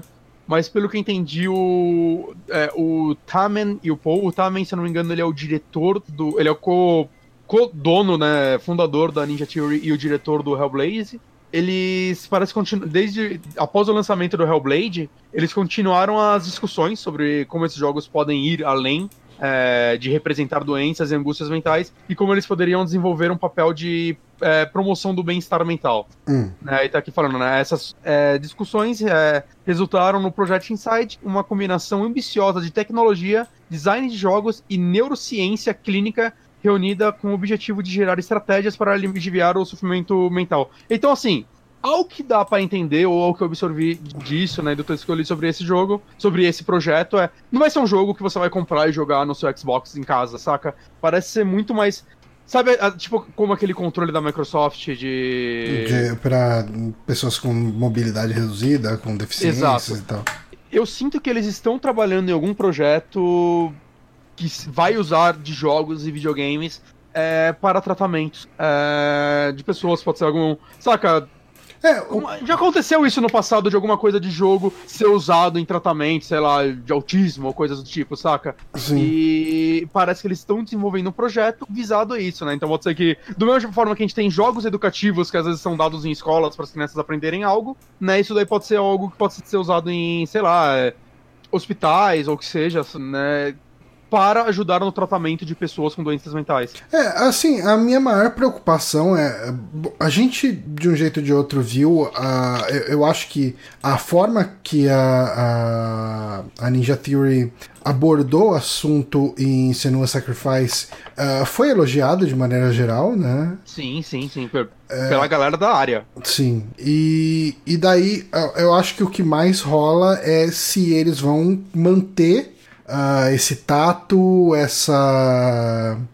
ah, como se diz? É, Essa. Justamente essa postura, Bom gosto, esse bom né? gosto e, e essa forma de tratar esses assuntos, ou se eles de repente podem acabar sendo seduzidos por isso e, e largar a mão e fazer as coisas de um jeito que ah, acabe sendo exploratório, sabe? Tipo, Entendo. comercializando o. É, transform, tipo, olhando só de um ponto de vista comercial pra uma coisa que é um problema sério pessoal de alguma pessoa. Então, eu, eu entendo, mas eu acho que o fato deles estarem trabalhando junto com centros de pesquisa mesmo, e saca, e não só. Ah, eu li uns livros aqui, eu acho que eu sei o bastante sobre doenças mentais pra tratar isso sozinho. Já demonstra pelo menos que eles estão tendo um cuidado, independente das intenções deles, de fazer direito. Uhum. Um cuidado de, saca, não irritar as Não, pessoas. sim, sim, é o que parece, de fato. E o que deu pra entender é, esse proje é, Insight Project não vai ser algo que a gente vai jogar no nosso caso. Vai ser algo que a maioria das pessoas acho que nem vai ver. Uhum. Saca? É, parece ser algo, eu acho, posso estar errado, simplesmente voltado para esses centros de pesquisas e estudos e, saca, tratamentos. É, Hum, então, eu, eu acho que vai ser algo, é um projeto muito por fora, que é muito legal eles estarem fazendo, saca? Talvez por. Então, eu acredito, talvez, que, que eles tenham entrado na Hellblade e, ah, vamos ir atrás dessas pessoas para entender um pouquinho mais e fazer um jogo mais interessante. E pode ser que no processo eles tenham, saca? Oh, uau, olha só, tipo, como isso é importante, como a gente pode fazer algo a mais por isso, né? Talvez. Talvez existam pessoas boas no mundo e que se tocaram pelas próprias pesquisas e viram que eles possam, podem fazer algo, o conhecimento deles em desenvolvimento de jogos que forem, Não, pode ser, pode, pode transcender, né? Pode ir Eu quero acreditar disso. nisso, cara. Eu quero ter uma notícia boa nesse mundo esse ano, saca? Porque, porra, é legal imaginar isso, né? E assim, eu acho que a, a, a, a Hellblade, a Ninja Theory tá indo pro caminho legal de desenvolvimento, que assim, ao mesmo tempo que ela tá fazendo esses jogos, ela tá fazendo Hellblade 2, que com certeza vai ter que tratar sobre esses assuntos. Não tenho ideia de como eles vão fazer esse jogo, mas Uhum. o trailer é tão legal que eu quero. É, eles estão fazendo, sei lá, um jogo multiplayer meio brawler que foge completamente disso, foi muito criticado pelas pessoas, mas eu acho muito legal ver que eles ainda estão fazendo outro tipo de projeto, saca? Eu acho, pô, é isso aí, eles estão fazendo o que dá na telha, eles entenderam que deu certo num jogo deles e por que eles fizeram direito. E eles vão continuar apostando nisso, que eu gosto, porque meio que ninguém mais tá. Uhum. É, mas ao mesmo tempo eles vão continuar fazendo outros projetos diferentes e talvez mais voltados pra ação. E sei lá, cara, legal, assim, eu acho que a Ninja Theory é, ela ganhou, assim, um pouco. Eu, eu gosto dela desde o Enslaved, eu gosto muito de Enslaved, eu gostei do, do, do MC Eu dela. joguei só a demo da Enslaved, cara, acredita? Cara, Enslaved é muito legal. Eu E- acho que eu tenho ele no Steam. É, eu tenho ele no Steam, eu ganhei ele em algum Rumble Bundle. É um jogo que talvez eu rejogue um dia. Uhum. Mas, saca, é uma empresa que ela sempre demonstrou um potencial e eu acho que o Hellblade é o jogo que culminou tudo que ela aprendeu durante esses anos todos, saca? Um, eu acho um dos melhores e mais importantes jogos da geração. Uhum. Então, sei lá, cara, legal, assim, é uma empresa que pra mim, hoje ela tá num patamar gigante, assim, pra mim, e ela tem tudo pra ser, se a Microsoft tratar ela direitinho, pra ser um dos grandes estúdios dela, assim, saca, bater de frente com os grandes estúdios da Sony, que acho que é o que falta pra Microsoft. Sim. Você puxa a próxima? Puxa a Boca próxima. seca. Puxa a próxima. Bebe, be- beba uma aguinha aí. A próxima notícia é da nossa queridíssima Konami, que abandonou os joguinhos, né? Que a gente não vê mais nada dela. Não, cara, tá aí, cara, lançou... Lançou Metal Gear Survivor, lançou Contra, Lançou aquele contra, né? lançou, tá lançando PES aí até hoje. que A Konami tá, tá, vixi, Firme e tá forte. Corda, corda to- toda. Mas a Konami estaria desenvolvendo, aí segundo boatos, segundo relatos, ah, dois jogos de Silent Hill. Então, de acordo aí com os relatos de Dusk Golem, que é um daqueles insiders que consegue um monte de vazamento, de leak e tal, e sai espalhando por aí, ah, eles. ah, ah, uma fonte da indústria conhecida por soltar. Bom, tô falando dele aqui, eu tô lendo errado aqui, desculpe. o estúdio está desenvolvendo dois jogos da franquia há pouco mais de dois anos. Aí o primeiro seria um soft reboot, né? Um jogo independente que não ignora os, os acontecimentos dos outros Silent Hill. E o outro seria um jogo mais narrativo, numa pegada de um Until Dawn ou de jogos da Telltale. E os rumores apontam que os jogos devem ser anunciados esse ano. Não que eles vão sair esse ano, mas pelo menos o anúncio deles a gente deve ter esse ano. Ah, vamos lá. É, primeiro, um, um soft reboot de, de Silent Hill. Eu imagino que ninguém que tenha trabalhado em, nos Silent Hills bons ou ruins continue na, na Konami hoje em dia, né? Cara, pior que eu li- vi bastante sobre a galera que fez, principalmente os últimos jogos. Mas é que é bizarro que, assim, que os últimos jogos eles não foram feitos no Japão, né? Eles foram feitos por estúdios acho, canadenses, talvez. Hum. É... E é bizarro, né, cara? Eu é que é foda que assim, eu não sei o que é a Konami. Quantas pessoas foram embora da Konami com Kojima? Ah, foi uma galera, definitivamente. E, e antes disso, né, com o Iga e, E tudo mais, antes, né? É, o criador de Silent Hill, eu pesquisei sobre ele faz umas duas semanas, eu já esqueci tudo. Eu vou olhar de novo, porque o Wikipedia facilita a vida. Eu não lembro onde ele tava, acho que ele tava fazendo um joguinho de celular. Hum. Oh, mas o criador de Silent Hill não teve o lance que ele ia fazer um jogo com o criador de Siren, com... Tava rolando alguém- uma conversa de o alguma maluco coisa do assim. Deadly Premonition, eu acho, Hum. falou numa entrevista com ele. Eu não lembro se era o Deadly Premonition. E aí no meio do rolê eles ligaram pro cara, ele falou, bora. E tipo, aparentemente eles estão trabalhando num jogo de terror. É, mas o, o, o cara do Silent Hill tava no meio disso? Então, eu não lembro se era ele. Eu, eu lembro que tava o cara do Siren. Hum, né, o- Que é o mesmo cara. Olha aí, que informa. de, de, do Silent Hill? É, olha aí, ele fez Siren, ele fez. O criador, e dirigiu os Gravity Rush. Então ele não tá parado, não. O último É, jogo dele é tá, tá 2017. fazendo, né? Gravity Rush 2, é dele ainda. Tá aí, Uhum. diretor e designer. Tá, tá nativa. Eu queria um Siren novo. Hum, eu não joguei Siren, acho que eu nem sei do que se trata.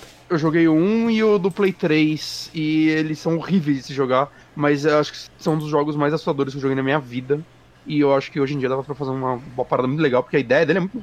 Hum. Pessoas normais no mundo assustador, Johnny. Pessoas aí, normais no mundo assustador é uma Mas- coisa que mas, então, assusta. Mas teve uns rolê aí, eu não sei o que esse cara tem, mas vamos lembrar que há uns dois meses atrás teve os boatos de que o Kojima estava fazendo, voltou a fazer Silent Hills. Que ele abraçou a Konami, que tava tudo certo aí, que ele tava era- trabalhando. Mas era isso? Era, tinha esse boato, que, que eles entraram num acordo e ele ia trabalhar em Silent Hills. Nossa. Eu não acredito. Seria fantástico, mas eu Uhum. não acredito.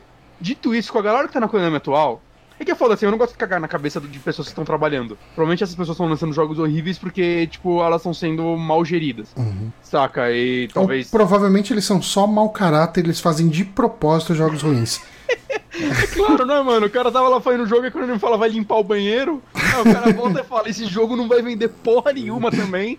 Que é no cu esse contra, vai É ter a boa. porra de um panda, seus filhos da puta. É uma boa. Cara, eu acho que essa é a melhor teoria que eu vi sobre esse jogo do Contra aí que já saiu. Cara, imagina que foda. mas, mas, tipo, não é que eles estão sendo filho da puta com jogadores, né? Eles são tão putos com a Konami que eles querem que a empresa vá à falência, eles ficam fazendo o jogo. Então é fazendo jogo programando com merda. o cotovelo e você bate duas teclas ao mesmo tempo, foda-se, vai assim, bug novo. Mas, cara, então, aí de tudo isso eu não sei o que pensar, cara. Não, porra, vou em Silent Hill, cara. É, é, mas assim. É, Faz um direito ao invés de dois? Se consegue. Dinheiro Mas eu acho que assim, a, a questão de um jogo de narrativa de Silent Hill me atrai. Sim. Ah, ah, ah, porra. Só, só lembra- a gente tava falando quem fez os últimos Silent Hill. Vamos lembrar que o Shattered Memories, que é um que eu acho muito bom, Hum. saiu pra Wii e depois uma versão um pouquinho menos legal, né? Porque eu acho que os controles do Wii faziam diferenças nele. Pra Vita e Play, Não, é PSP e Play 2. PS Play e Play 2. Quem escreveu ele foi o Sean Barlow, né? Do Her Story. ah, do Her. Story, verdade. É, então tá aí um cara que podia fazer um Silent Hill. Ele tentou salvar. salva- fez um Silent Hill bom e tentou fazer um Soul River bom. Fica aí a, a- a informação. Não deixa É, mas, é, mas assim, eu acho que. é, eu acho que Silent Hill, se for voltar, e- esse esquema de soft reboot pode ser uma boa. Eu acho que a gente deveria jogar com Panda. Podia jogar com Panda, seria uma boa também. É, e, mas assim, que nem eu falei, é, eu acho que essa questão de. De, de um jogo focado em narrativa, de repente, se fosse feita uma parada estilão é, Detention, Cat Lady, Porra. umas coisas assim, podia ser legal, sabe? Sim, concordo, concordo. E assim, é... Soft Reboot, cara, eu, eu sempre gostei de ver Silent Hill como Final Fantasy, cada jogo fechado em si mesmo, mesmo que não seja, saca? Porque pra mim, uma das coisas mais interessantes vieram disso, eu acho que quando começaram a misturar demais é quando ele ficou menos interessante pra mim. Bem que eu nunca terminei um Silent Hill, tenho que confessar isso que eu consertei esse erro. Hum. Quem sabe, quem sabe em live. Mas. Que nenhum jogo é muito longo, eu acho.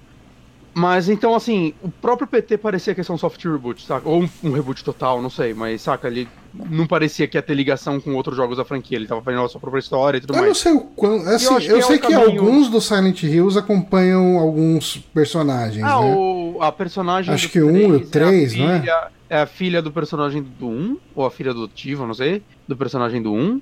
E o 4 e o 2 têm ligação. Mas meio que todos têm ligação depois, que aí começa o lance dos cultos e tal, e fica tudo muito louco. Ah, ok. Mas, mas saca, tipo, de certa forma ainda eram jogos que você conseguia jogar cada um deles sem precisar do anterior. E, cara, depois de tanto tempo sem um jogo da franquia. O último é de 2012, mas é aquele Downpour que acho que ninguém jogou. Hum. E depois de tanto tempo, cara, fazer um jogo que seja, ah, não, esse jogo é continuação direta de Silent Hill 3, seria estúpido, né? Ah, não. Tem que ser no mínimo soft reboot, muita gente nova não jogou esses jogos. Eu tal. acho que a ideia que tava lá na mão do Kojima de lançar um jogo que chama Silent Hills é interessante, sabe? Tipo, ok, é, eu acho que o número agora, nesse momento, há tanto tempo depois de, de Silent Hill 4, é, que é aquele The Room, né? O 4. Uhum. É, se lançasse um Silent Hill 5 agora, ele ia mais afastar público do que atrair. Também acho. né? É. É, do- a franquia tá dormente há muito tempo. Mas eu vou te falar que se E3 do nada, Silent Hills, Kojima, ia ser aqueles momentos de tipo parar a feira. Não, Se não vazar antes. Ah, sim, mas eu não acho que isso acontece, não. Eu não acho que o, eu não acho que o Kojima precise de Silent Hill. Ele pode fazer o mesmo jogo com outro nome. Sim? Saca? Eu acho que seria mais inteligente por ele, inclusive, que. é, tipo, foda-se, saca? Não, não precisa dividir o lucro com a Konami, coisa Uhum. do tipo. Pois é. Mas tem mais Dusk Golem News, Johnny. Dusk Golem News. Mais. Golem, de novo. Hum. Ele disse que o desenvolvimento de Resident Evil 8 recomeçou do zero. Ei, rapaz. Galera Subiu no- formate C dois pontos. Resident Evil 8 subiu no telhado. Subiu no telhado. Mas, de acordo com ele, o jogo foi descartado há sete meses e o desenvolvimento recomeçou, né, do zero. Né, ou seja, o jogo tá há pouquíssimo tempo sendo feito. É, ele começou a ser feito em 2016, eu acho que já tinha vazado isso, mas ele deu uma desacelerada, porque muitos devs foram para trabalhar em Resident Evil 2, remake, Uhum, faz sentido. remake. Mas diz que. Eu queria saber qual o tamanho dessas equipes, porque eu acho que o Resident Evil 2 foram tipo umas 20 e poucas pessoas que fizeram, não era uma equipe muito grande, não. Nossa, E- só isso, tem certeza? Eu, eu lembro de ter lido algo a respeito, ele foi feito com uma equipe pequena. E o 7 se pá também, viu? Uhum. É, é porque, né, não precisa de muita gente não, porque senão vira Resident Evil 6, e aí, tipo, tem que vender um milhão de cópias. Mas eu posso estar errado, mas eu lembro de ter lido sobre isso. Ok. Bom, é, ele avisou, né, que depois de Resident Evil 3, isso é curioso, a Capcom vai lançar mais um spin-off, né? Eu vi gente no Twitter especulando que fosse Revelations 3. Hum. E depois de Revelations 3, ah, de Revelations 3, depois desse spin-off, ah, ela ia dar uma pausa na franquia para se concentrar em reboots de outras franquias, o que eu acho justo, né? A gente já teve Já tivemos dois Resident Evil excelentes, vamos ter aí mais um que eu chuto que vai ser excelente. Uhum. E aí deixa uma fala equipe. do três? de- de top- Ou do é, oito? do 3. Do 3. Eu chuto que o 3 vai ser excelente. E mais um spin-off, curioso. Vamos ver o que ela vai fazer. Eu, eu, eu tô confiando na Capcom nesse momento. E aí, tipo, bastante Resident Evil, né? Vamos trabalhar agora em Dino Crisis, por favor? Dino Crisis. Vamos fazer um Dino Crisis e um Onimusha novo? Parasite Aí- Eve. Parasite Eve é da Square. Ah, então não dá pra Capcom fazer. Breath of Fire novo, mano. Isso ia ser louco. quem, quem tá esperando, né? Ou o Dragon's Dogma novo. Não, mas toda a coletânea, coisinha do Super Nintendo, ela tá dando um jeito de botar Breath of Fire, né? É, tá, tá os dois jogos no Switch, inclusive, na o Breath of Fire 1 e 2, né, do Super Nintendo. Que eu queria muito tempo pra jogar eles. É, tipo, tá lá assim, eu, nossa, se eu tivesse bastante tempo livre, acho que eu ia jogar esses jogos. Mas, cara, eu achei curioso a parte do spin-off ao invés do 8. Eu, eu preferia um 8. Hum, saca? É, mas dito isso, assim, eu acho que esse eles reinici- da- darem esse restart no desenvolvimento, pra mim, para mim, significa, ou eu acho que Resident Evil 2 fez mais sucesso que Resident Evil 7. Eu acho que é isso que a gente precisa postar na franquia. E talvez eles tivessem feito fazendo o 8 em primeira pessoa, mais na pegada do 7 e é, não, vamos fazer mais na pegada do 2. Chute meu. Eu Tá. acho que faz completo sentido isso. É, dito isso, porra, total abraço for igual a Resident Evil 2. Total abraço for igual Resident Evil 7 também. eu só espero que não vire ação. O 3 eles já falaram que vai ser mais ação, mas faz sentido porque Resident Evil 3 era um jogo de mais ação. Né, mas eu espero que eles encontrem um equilíbrio legal entre a ação e o terror. Mas eu acho que o 7 vira um jogão de ação de- do meio pra frente. Vira, concordo, concordo. Principalmente na parte do barco, eu acho. Uhum. Mas, mas eu acho que o 7 ele funciona bem isso porque cada um dos chefes, vamos chamar assim, eles apostam mais num estilo, saca? Eu sinto. Você pega o, Hum. o filho, o Lucas, é uma parte mais puzzles, Sim. né? Mais jogos mortais da vida. O Jack é mais Outlast, né? Com ação. A Margaret é meio parecida com o Jack e tal, mas com as mecânicas dos insetos. Então, beleza, uma parte da liberação, eu sinto que ele. eh, Tal qual Resident Evil 6, ele apostou em muitas coisas, mas eu acho que ele apostou direito. Por isso que eu não gosto muito da parte do barco. Uhum. Mas beleza. É, o 3 eu acho que ele vai ser bem mais ação do que o- essa parte do 7. Né? Porque você vai estar na rua, milhares de zumbi, Nemesis, faz sentido ele ser mais ação, só espero que eles saibam o nível de ação. Se, se for ação na jogabilidade do 2, eu tô feliz. Ok. Mas de tudo isso, eu fico feliz ela olhar pra outras franquias também, cara. Acho que ela precisa, saca? Tipo, que por mais que eu esteja amando esses jogos, tem sempre o perigo de a gente ter um burnout de Resident Evil, saca? Tipo, uou, mais um. Então, legal, dá uma pausa na franquia depois de um tempo, aí depois desse 3 e. Sei lá, Ah, vai quando fazer outras né? coisas, sei lá. É, porra, franquia boa que é, não é o que não falta pra Capcom. Uhum. E aí, tipo, pensa bem no 8 e lança um 8 legal também um dia. Todo mundo tá esperando um Captain Commando novo, né? Porra. ah, cara, Streets of Rage tá voltando e a galera tá botando fé. É, um Captain Commando novo podia ser um jogo bem indizão, custar quase nada ali pra eles e ia ter Mas algum retorno.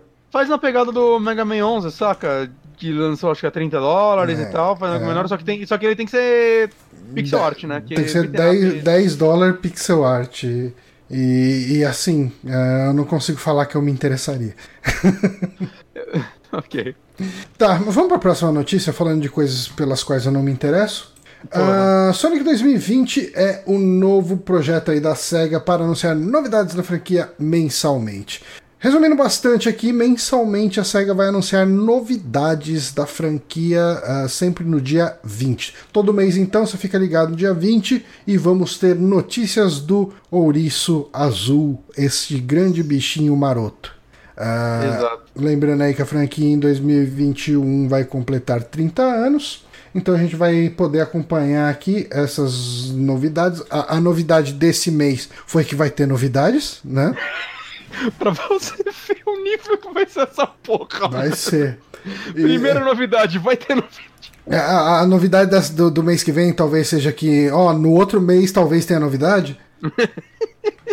e a gente Quando vai indo. filme? Quando vai ser o filme? Tá perto, tá perto. Vamos dar uma pesquisada aqui. Sonic Movie Release date 13 de fevereiro, mês que vem. tá do lado aí. Tenho a novidade do dia 20 de fevereiro, vai ser o filme saiu. Que, aliás, uma das coisas que aconteceu é, nesse intervalo que a gente não tava falando notícias foi o, o Baby Sonic, né? Baby Sonic foi uma coisa que conquistou a internet. Cara, eu não sei do que você tá falando, não me conquistou. É, num dos trailers apareceu o Sonic bebê. E pessoas Ah. fizeram arte no DeviantArt do Sonic bebê. Ok. Mas daí ele foi ofuscado pelo Baby Yoda e ninguém nunca mais falou do Sonic bebê. Cara, eu nem vi isso acontecer. Mas, cara, assim, isso tá com uma carinha de contagem regressiva pra algo grande, grande, você bota muitas aspas aí. É, no ano que vem, né? 30 anos de Sonic. Eu acho que todo mês vai ter um vídeo que vai ter alguma pecinha que no final vai juntar e vai falar Sonic 5. Uau! E, tipo, vai ser o maior foda-se coletivo da história. É bem provável. Não vai, não vai, porque tudo que. Né, tem o ciclo do Sonic. Quando anunciarem vai ser foda pra caralho. Aí vai desanimando e aí Ah, você cara, se de repente eles conseguirem é, evoluir de um jeito certo, é, o, o- a fórmula do Sonic Mania podia ser uma coisa legal. Eu, eu, eu acho que a única coisa que me, me empolgaria, e aí você bota muitas aspas aí, é Sonic Mania 2. Que pra mim é o melhor jogo do Sonic já feito. Ah, ele é bem legal, né? Eu não cheguei a terminar, eu tava jogando no Xbox One e o meu fritou e daí Ah, eu terminei. caiu no ele. limbo. Eu achei um jogo. é Então, mas bom. é, mas é isso que eu tô falando. Ah, se eles conseguissem evoluir a fórmula do Mania, podia ser uma coisa legal. Mas o Mania foi bom porque não foi a SEGA que fez, cara. Não foi a Sonic Team. Ah, sim, não. Foi Todo- o pessoal todo- que gosta de Sonic que fez. Todo, todo jogo bom do Sonic nos últimos anos não é feito pra Sonic Team, parece. Ah, não, mas tem que esquecer que existe Sonic Team. Mas Sonic Generations foi bom. Eu gostei, eu, eu gosto de Sonic Generations. Ah, ele foi bom, ele foi bom, vai, vamos. Uhum. E os Sonics de corridinha, o último acho que a galera não gostou Nossa, muito. eu tenho algum deles, eu nunca abri. Eu platinei o primeiro, cara. E Uhum. foi tipo, eu não me forcei a platinar, eu tava jogando ele tanto que eventualmente eu olhei e falei, nossa, falta pouca coisa. Aí eu platinei. Hum. Saca, ele é um jogo que eu gostei muito. O Transformers eu joguei só a demo, mas a galera adora ele. Né? Eu vejo muita gente falando que é melhor que Mario Kart. Hum. E esse último eu lembro da galera muito desanimada. E aí ele saiu e eu acho que eu não vi ninguém falando dele. É, ok. Tá ligeiramente positivo no Steam. Hum. É isso que eu tenho a dizer. Tá. Bom, mas resumindo a notícia então, de mês em mês, no dia 20 você pode esperar por notícias do Sonic. Ah, enfim, eu não sei o que a gente vai comentar a esse noticiar respeito. todas? Eu tô curioso, quero. Eu acho que vai ser grande, Johnny. Se tiver alguma boa, a gente pode noticiar. Não, a, gente vai eu falar, a gente tem duvido. que falar todas. Vamos falar, vamos falar todo. A gente vai ter um momento Sonic. Momento Sonic do mês, cara, vai ter. Momento Já é. Sonic do mês. Beleza. Cara, vai ser, vai ser top. Vai ver. Falando em coisas rápidas, azuis e completamente inesperadas, E. a gente teve um trailer aí de Captain Tsubasa, da Bandai Namco.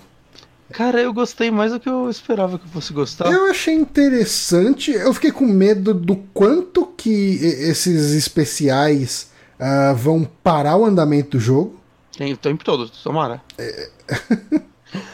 Eu acho que isso fica. Isso é muito legal nas primeiras vezes que você joga. Mas. Mas, mas, assim, acho que só pra, pra quem talvez seja mais velhão, se alguém me falasse vai ser o novo Captain Tsubasa, eu ia falar, foda-se. Hum. Mas aí, pra, pra, pra quem né, não acompanha animes tanto, mas assistir a manchete, é um jogo dos super campeões. Super campeões, verdade. É, vale falar que, em primeiro lugar, eu achei bonito, achei legal. Eu achei- É, ele, ele me assustou um pouco na primeira cena que ele tá andando no vestiário, que eu achei que ele tá flutuando no céu ali. Dá, dá até, eu vou até voltar aqui. É, o pessoal que estiver assistindo vai ver. Eu achei que é, é- é o pior personagem andando da história de todos os jogos. De todos os jogos, Todos os jogos. eu vou rever, peraí. Vamos lá. Isso acontece entre os segundos 11 É e verdade. 13. Não é, cara, que o chão é de vidro. Ah, ah, então beleza, então tá explicado. Ele tá realmente horroroso. Mas ele subir na escada já melhora um pouquinho. Já melhora, já melhora. É. Mas sabe, sabe por que isso me empolgou, cara? Hum. Não faz muito tempo que eu tava falando com uns amigos meus sobre é, jogos de futebol e como, tipo, antes a gente tinha jogos de futebol mais arcade, Sim. né? E hoje é basicamente FIFA Quando FPS. foi a última vez que teve um Mario Strikers? Cara, Mario Strikers, o último foi no Wii, né? Talvez. Mas, saca, é tipo, eu lembro que no. Porra, a gente tinha jogos tipo Mega Man Soccer. Saca, bem ou mal. Eu Tá. tinha um jogo que eu jogava. Você você tá muito- conseguindo justificar por que esses jogos não saem mais. Eu, eu tinha um jogo que eu jogava muito no PlayStation 2 chamava Red Card. Ele Hum, era tipo. esse eu não um- conheço. Ele era tipo um Winning Eleven, Winning Eleven na época. Só que o lance dele é que ele não tinha falta. E você podia dar tipo voadora na cara dos jogadores a É o que eu espero quando eu vou jogar um jogo de futebol. Cara, era muito divertido, mano. E você enchia a barra e dava tipo umas voadoras energizadas. E o cara dava uns mortal, você roubava a bola e o cara ficava um minuto no chão, saca? Era muito divertido. Pô, tinha o FIFA Street, né? FIFA Street era um jogo muito legal. Parece que agora virou uma modalidade dentro do FIFA. 19, é, ele 20, tem um né? outro nome, mas tem alguma coisa. Mas certeza não é tão legal. Mas, mas saca, tipo, é, eu tava pensando, tipo, imagina só, agora jogo de luta é só UFC e boxe. É. Acabou o jogo de luta com magiazinha, agora é só realismo. Não, eu, Saca, eu é- te entendo. Eu, eu achei muito legal, assim, tipo, cara, é um jogo de futebol completamente foda. Tipo, a gente teve Rocket League, né? Beleza. E, e ele chamou muita atenção, ele é um sucesso até hoje, né? Ele tem um O famoso um fute carrinho. fute carrinho. E, porra, eu achei super interessante, sabe? Eles pegaram, porra, finalmente alguém fazendo algo diferente. Hum. Né? Só tem uma coisa que eu espero do jogo de Super Campeões. Campus com 25 quilômetros. Não, que ele que tenha o Roberto Maravilha. Roberto Maravilha. Que é o me- melhor nome do- de personagem. Se bobear, é o nome dele em- na, na versão japonesa mesmo. Vamos fazer uma Caraca. pesquisa? Eu fiquei afim de baixar o anime. Capitã Tsubasa. Mas tem uns 5 animes. Mas eu descobri qual que passava. O que passava na manchete, caso você esteja em dúvida. Hum, Peraí, É o Captain Tsubasa J. J? AK World Cup. É, Captain Tsubasa J, a letra J no final. Você tem certeza Porque disso? esse, esse é o que passava, sim, sim. É o que passou entre 94 até o final de 95. Hum, São 47 episódios. Porque antes, vamos ver todos os animes que teve. Teve um que foi de 83 a 84, que foram cinco temporadas, é o maior. E aí teve uns filmes loucos. Aí teve o Shin Captain Tsubasa, de 89, em 89, e teve um OVA em 94, por algum motivo, que foram só três episódios de um OVA. Aí teve o Super Campeões, que foi até 95, 47 episódios. Aí teve o Capitão Tsubasa Road to 2002, que passou de 2001 a 2002. Hum. Que- Olha só, 52 episódios. E aí tá aí. Em 2018 teve um último, é que só. é o Capitão Tsubasa só. Remake, parece? Eu E quero- acabou. Ah, E teve um outro Tsubasa, agora, não sei. Tsubasa meets. Roberto. Goodbye, Mas é que eu Roberto. precisei- Eu pesquisei na Wikipedia brasileira, e aí tava lá, na manchete passava Capitão Tsubasa J. Que veio aqui como Super Campeões. Então É. fica aí, Fica essa informação pra você. que tá afim de rever todos. Eu quero ver só o J. Aí eu procurei Talvez por Roberto Maravilha, veio uma música de Thales Roberto que se chama Maravilha. Gente, de 2018 é bom. Ele é um remake mesmo, bem feito. Se for, eu vejo. Senão, Hum. vou botar de 95. Eu Me- quero saber, eu Deixem quero muito saber se o nome do Roberto Maravilha é. Escreve Capitão Tsubasa Roberto Maravilha. Ah, é Roberto Rongo. Roberto Rongo, uh, Roberto Rongo is a Brazilian Nikkei, former attacking midfielder, number 10 of Brazil's Brazil national team. Caralho, ele tem- uma barbinha safada aqui. Ele tem uma barbinha de brasileiro, cara, tipo um, um bigodinho de, de limpador de piscina. É muito legal. Ah, é só no Brasil que ele é maravilha. Eu gostava tanto da ideia dele. Caralho, é um brasileiro chamado Roberto Rongo. É. É porque ele. É, mas eles falam aqui, né, que ele é Nikkei. Hum, O que, que é Nikkei? Não sei. Eu sei que você falou com tanta convicção. Que, eu Ah, imaginei é. que era que- algo óbvio. que eu achei que fosse tipo Nisei. Ah, mas é isso aí. É, Nikkei People é pessoa com, com ascendência japonesa. Captain Tsubasa J. É gente, assistir. Eu quero assistir Captain Então, ó, Tsubasa mas J. na, na wiki do Capitão Tsubasa tá falando aqui que his name was adapted to Roberto Maravilha in the Brazilian dub of the Captain. Tsubasa J. Top. Mas eu tô lendo o Slandunk, agora eu quero um jogo do Slandunk nessa pegada. Slandunk. Só que Slandunk não Com é superpoderes. Não, não, não tem superpoderes. Não, mas você quer um Slandunk com superpoderes. Não, eu quero um Slandunk que você joga exatamente como NBA Jam. Jam Ok. é o NBA, não, nem é o NBA Jam, é zoeira, né? Eu deveria ter falado. Eu não sei quais jogos de NBA. Bom, eu tô, eu tô vendo no YouTube aqui Captain Tsubasa, a animação é bem bosta. É muito ruim, mu- muito, muito ruim. Uau. Mas Na assistam. minha, na minha cabeça, meu amigo. Não, na minha cabeça, eu achava ruim quando eu era criança, cara. Sério? Não, sim, eu olhava aquilo e falava, nossa. E, e assim, você sabe qual que é a minha, você sabe que, qual é a minha lembrança de Capitão Tsubasa? Hum. Nossa, mas essa animação é bem pior do que Cavaleiros.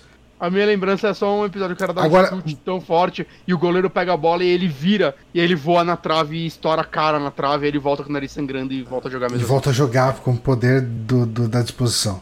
Cara, mas. Mas assim, cê- você- Eu quero saber, o 2018 é bom? Porque esse eu assistiria. Esse 96 eu não quero mais ver, não. Deixa quieto.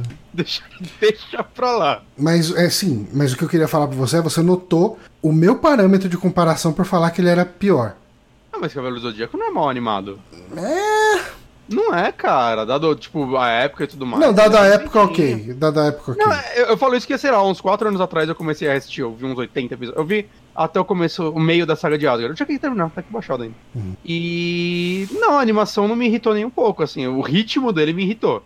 Né, mas eu achei. É, eu, eu não acho que, eu não acho que ela atrapalha, mas eu não acho ela incrível em nenhum. Ele é um enlatadão pra fazer uma porrada de episódio pra TV. Ah, cara, eu, eu não sei. Eu, eu, eu não sei se eu concordo, de verdade. Eu acho. É que assim, eu tô numa também, assim, há- faz um tempo. Desde que eu vi Evangelion, quatro episódios, Uhum. e parei aí, eu queria voltar a ver, é difícil.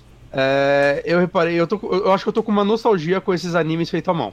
Então, mas eu acho a animação de Evangelion mil vezes melhor.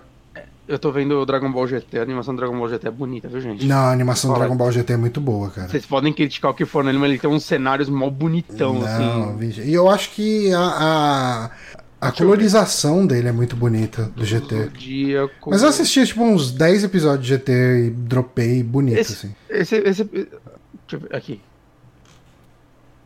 Porra, cara. Não é, não é ruim, não. Tô Tá vendo bom. aqui ele contra o Saga.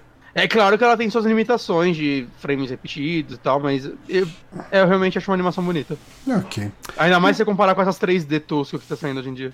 Ah, sim. Não, esses 3Dzão misturado pra fazer efeito, é, tem umas coisas. Não, não, mas ó, essa, essa da Netflix é 100% 3D, né? Ah, sim, não, você tá falando de Cavaleiros 3 Não, tá, eu É. nem assisti isso. Eu vi o trailer e falei, eu não vou conseguir. Tá. Bom, vamos pra última notícia? Vamos. Essa é uma notícia que é uma situação meio bizarra, mas eu acho que ela ah, coincide com algumas das coisas que a gente falou aqui sobre como a Microsoft vai ah, trabalhar a, a questão do, do próximo Xbox. Eu queria dar os parabéns para a Agência Brasil aqui, no ibc.com.br, pela qualidade da imagem que eles botaram nessa, nesse artigo. Eu tô esperando ela terminar de carregar. Não, não, é, é isso. É isso. Cara, é, é tipo escola Trump, saca? Que comemorou lá no É. Twitter colocando uma- um JPEG safado da bandeira dos Estados Unidos. É, eu me recuso. Eu vou procurar uma outra imagem do Xbox One Series X. Mano. Aliás, você viu uma imagem que vazou, ou quer dizer, um cara que vazou que ele tava com o Xbox One Series? E o pessoal tava discutindo se era real ou não. E daí um dos caras que. Na verdade eu nem sigo, mas apareceu na minha timeline do Twitter. Falou, não, cara, com certeza isso é um Xbox de verdade. Que atrás tem um selo falando que não é pra vender. Eu achei uma boa piada. Essa, é, essa é a parte difícil de falsificar, né? Eu achei, achei uma boa piada. Achei uma boa Foi, piada. foi. Alguém. é. Eu lembro quando, quando os boatos do, os boatos do Switch, não, quando o Switch foi anunciado, que um cara fez um Switch na impressora 3D, lembra? Hum, não E, lembro tipo, disso. Não, é um maluco, ele fez um Switch na impressora 3D e ficava mostrando, e tipo, se eu chegar em tantos inscritos eu ligo ele, sei lá, alguma coisa assim. Deu uma repercussão grandinha e tal, acho que ele ganhou um milhão de inscritos. Ah, não, do Switch, né? É, do Switch. Lem lembrei, lembrei. Uhum. E Tá. ficou muita gente, muito tempo assim, a galera analisando o vídeo pra ver se era real ou não e tal. Mas ah, o que, que a gente tem pra falar sobre o Xbox ah, Series X é que a Microsoft ela tá com uma estratégia que é, é no mínimo polêmica. Não vou falar questionável, porque a gente só vai saber se deu certo ou não depois dela ter sido posta em prática. Mas. Na, na próxima geração, a- segundo o executivo Matt Booty, que é o chefe da Microsoft Studios, o, ahn, os exclusivos da Microsoft eh, feitos, planejados aí para Xbox Series X, não vão ser exclusivos do Series X. Eles vão rodar também no Xbox One. E a estratégia é buscando principalmente que quem ah, decidir comprar um Xbox One X agora, ou até um One S, não seja abandonado de cara nos próximos três anos. Né? É, eles vão aí, eles falam uma, de uma janela de, de lançamento de jogos aí, pra, de- desses jogos ah, não exclusivos, ah, em entre um e dois anos do lançamento do Xbox Series X. Uhum. Cara, eu, eu acho que faz bastante sentido, principalmente visto que, tipo, eu, eu acho, na minha opinião, que o Shone X, né, o Xbox One X, ele é um videogame que tá sendo muito capado, saca? Ele, Uhum. eu acho que ele é muito, muito do potencial dele não é utilizado porque ele tem que nivelar com um console que é tipo metade do poder dele. Mas isso não vai ser um problema ainda maior, então, se você tiver uma plataforma que é ainda mais potente do Xbox One X, que estiver sendo puxada pelo Xbox One Pad Boy? Então, pode ser ruim pro próximo Xbox, sim, mas eu acho que pra quem comprou o One X vai poder, tipo, meio que finalmente usar ele bem. O, o ele é um console bem dele. caro, né? Uhum. Ele é um console bem caro. é, que, tipo. Mano, é, é tipo. Eles, se eles não fizessem isso, eles iam matar uma ma- máquina que meio que nunca foi 100% usada. Minha impressão. Sim. E. Cara, não sei, ao mesmo tempo. Cara, sabe que eu, eu- Ah, só fazendo um, a um adendo bem rápido, eh, baseado no que você falou, ah, eu não duvidaria a gente ter em alguns jogos uns benchmark mostrando que o Xbox One X está rodando melhor do que o Xbox Series X. Por quê? Não, tipo, sei lá, porque o pessoal tá mais familiarizado com o hardware do Xbox Ah. One X e tal, não Então, mas eu acho que vai ser tão. Eu acho que, cara, eu acho que esses hardwares novos vão ser, saca, é um PC com uma placa de vídeo melhor. Ah, sim, eu E também, eu também acredito, mas é uma coisa menos testada e você tem Ok. interação de, de, de hardware, de software, de driver, de tudo isso. E assim, eu não tô falando que vai ser a regra, mas eu não me espantaria se, um- se saísse um jogo que o benchmark mostrasse o Xbox One X rodando um pouco melhor. Que, que meu palpite é o seguinte, vai, eles vão lançar esse Hellblade novo.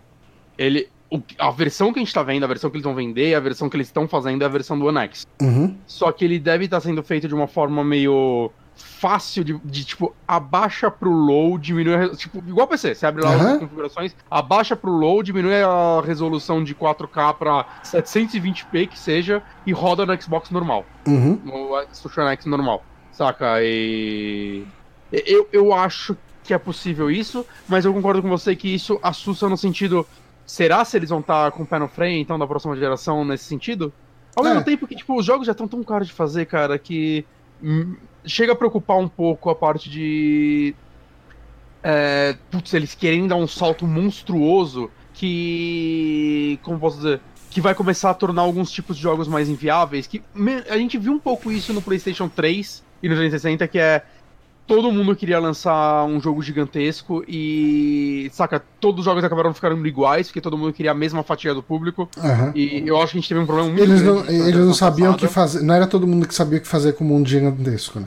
É, ou como um shooter, né? Todo mundo queria ser o próximo Call of Duty. Ah, sim, mas eu falo na questão de mundo gigantesco. Também, o shooter é a mesma coisa. Mas você faz um mundo gigantesco e o que você entrega pra se fazer naquele mundo é ficar pegando passarinho, pegando É. coisinha, Me folhinha. preocupa um pouco nesse ponto. Uhum. É, tipo, quanto maior o salto, tipo, mais caro, mais difícil de vender, né? De se pagar. Tanto que eu elogio muito que eu acho que a Capcom botou o pé no freio e fez jogos mais realistas para as condições dela e de vendas dela e tá dando super certo e tá entregando os jogos que os fãs querem. Ao mesmo tempo também que eu- o que eu acho que é o grande salto da próxima geração vai ser o Ray Tracing.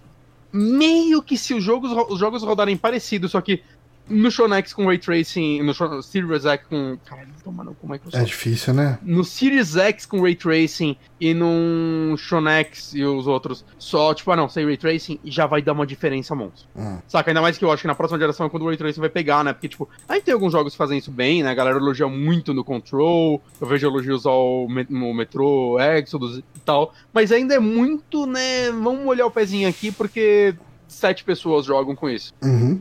Né? E na próxima geração, não, agora todo mundo vai usar essa porra. Essa tecnologia tá aí, rodando nos consoles. A Sony já falou que de forma nativa, né? De, por hardware, né? A Microsoft, eu não sei se ela tocou no assunto, mas eu espero que seja pro hardware também. Então, assim, isso já vai dar um diferencial foda. Isso e resolução, né? Que agora provavelmente vai ser tudo 4K nativo, finalmente. Tudo, quase tudo, né? Ainda deve usar resolução dinâmica como os consoles usam, mas beleza. Então, só isso acho que já vai dar uma grande diferença, porque eu acho que no resto, cara, a gente já tá num nível tão grande de jogo, não tem como melhorar mais. Já tá real, Johnny. Ah, sim. É, cara. é- Seria tão legal se os jogos, tipo, você comprasse agora o jogo de Xbox. E aí no. Mas no eu acho que roda, isso no, é- no, no- no Series X ele vai baixar um pack que vai atualizar ele pra Series X. Eu acho que É, tão- Eu acho que assim, ahn, pra triplo A, né, pros triple A da vida, ah, isso eh, vai ser uma coisa que vai frustrar um pouquinho, ah, porque, ok, tipo, não vai ter nada que vai ser 100% do potencial logo de cara, etc. E nunca, tem. Logo de cara nunca tem. Pois, é mais ou menos, né? Eu acho que o, o, o Play 4, ele no começo, ele tinha jogos que não rodavam no Play 3. Ah, não, não, sim. É que Eu não vou falar. é- é- eu não digo final que de são. geração é sempre mais bonito que o começo de geração. Ah, As sim. pessoas vão otimizando as ferramentas, conhecimento e tal, né? Pra conseguir fazer algo melhor nos jogos, Uhum. no console. Sim, mas é, eu acho que é, uma coisa que me agrada é que. Isso é uma coisa que eu já levantei aqui é, em um outro momento. Teve, te- tem um determinado momento na, na que se chaveia uma geração que você começa a ter jogos que saem. Vai, vamos supor, você tá lá com o seu Play 3, ah, você esperou, você falou coisa de uns seis meses para ser o Play 4.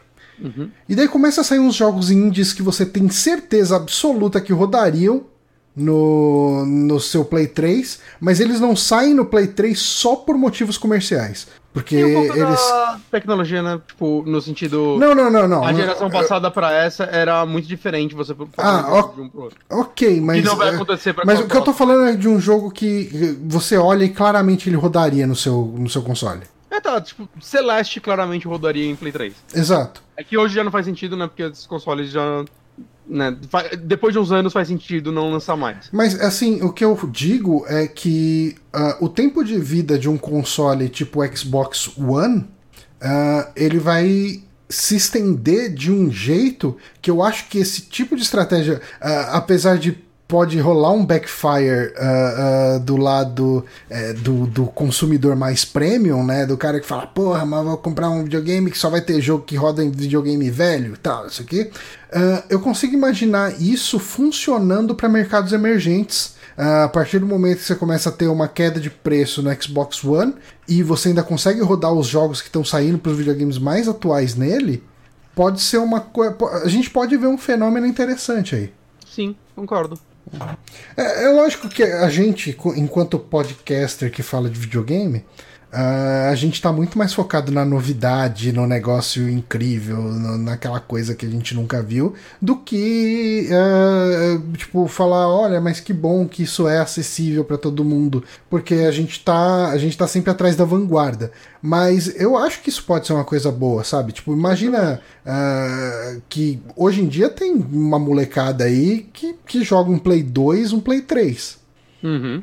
E imagina eles podem jogar os jogos que ainda estão saindo, sabe? Que Uhum. estão sendo recentes. Eu acho Ah, que. e, e ainda mais nesse caso que é tipo, ah tá, então vocês estão falando que vai rodar. Beleza, saca, vai rodar. É possível rodar, então por que não rodar?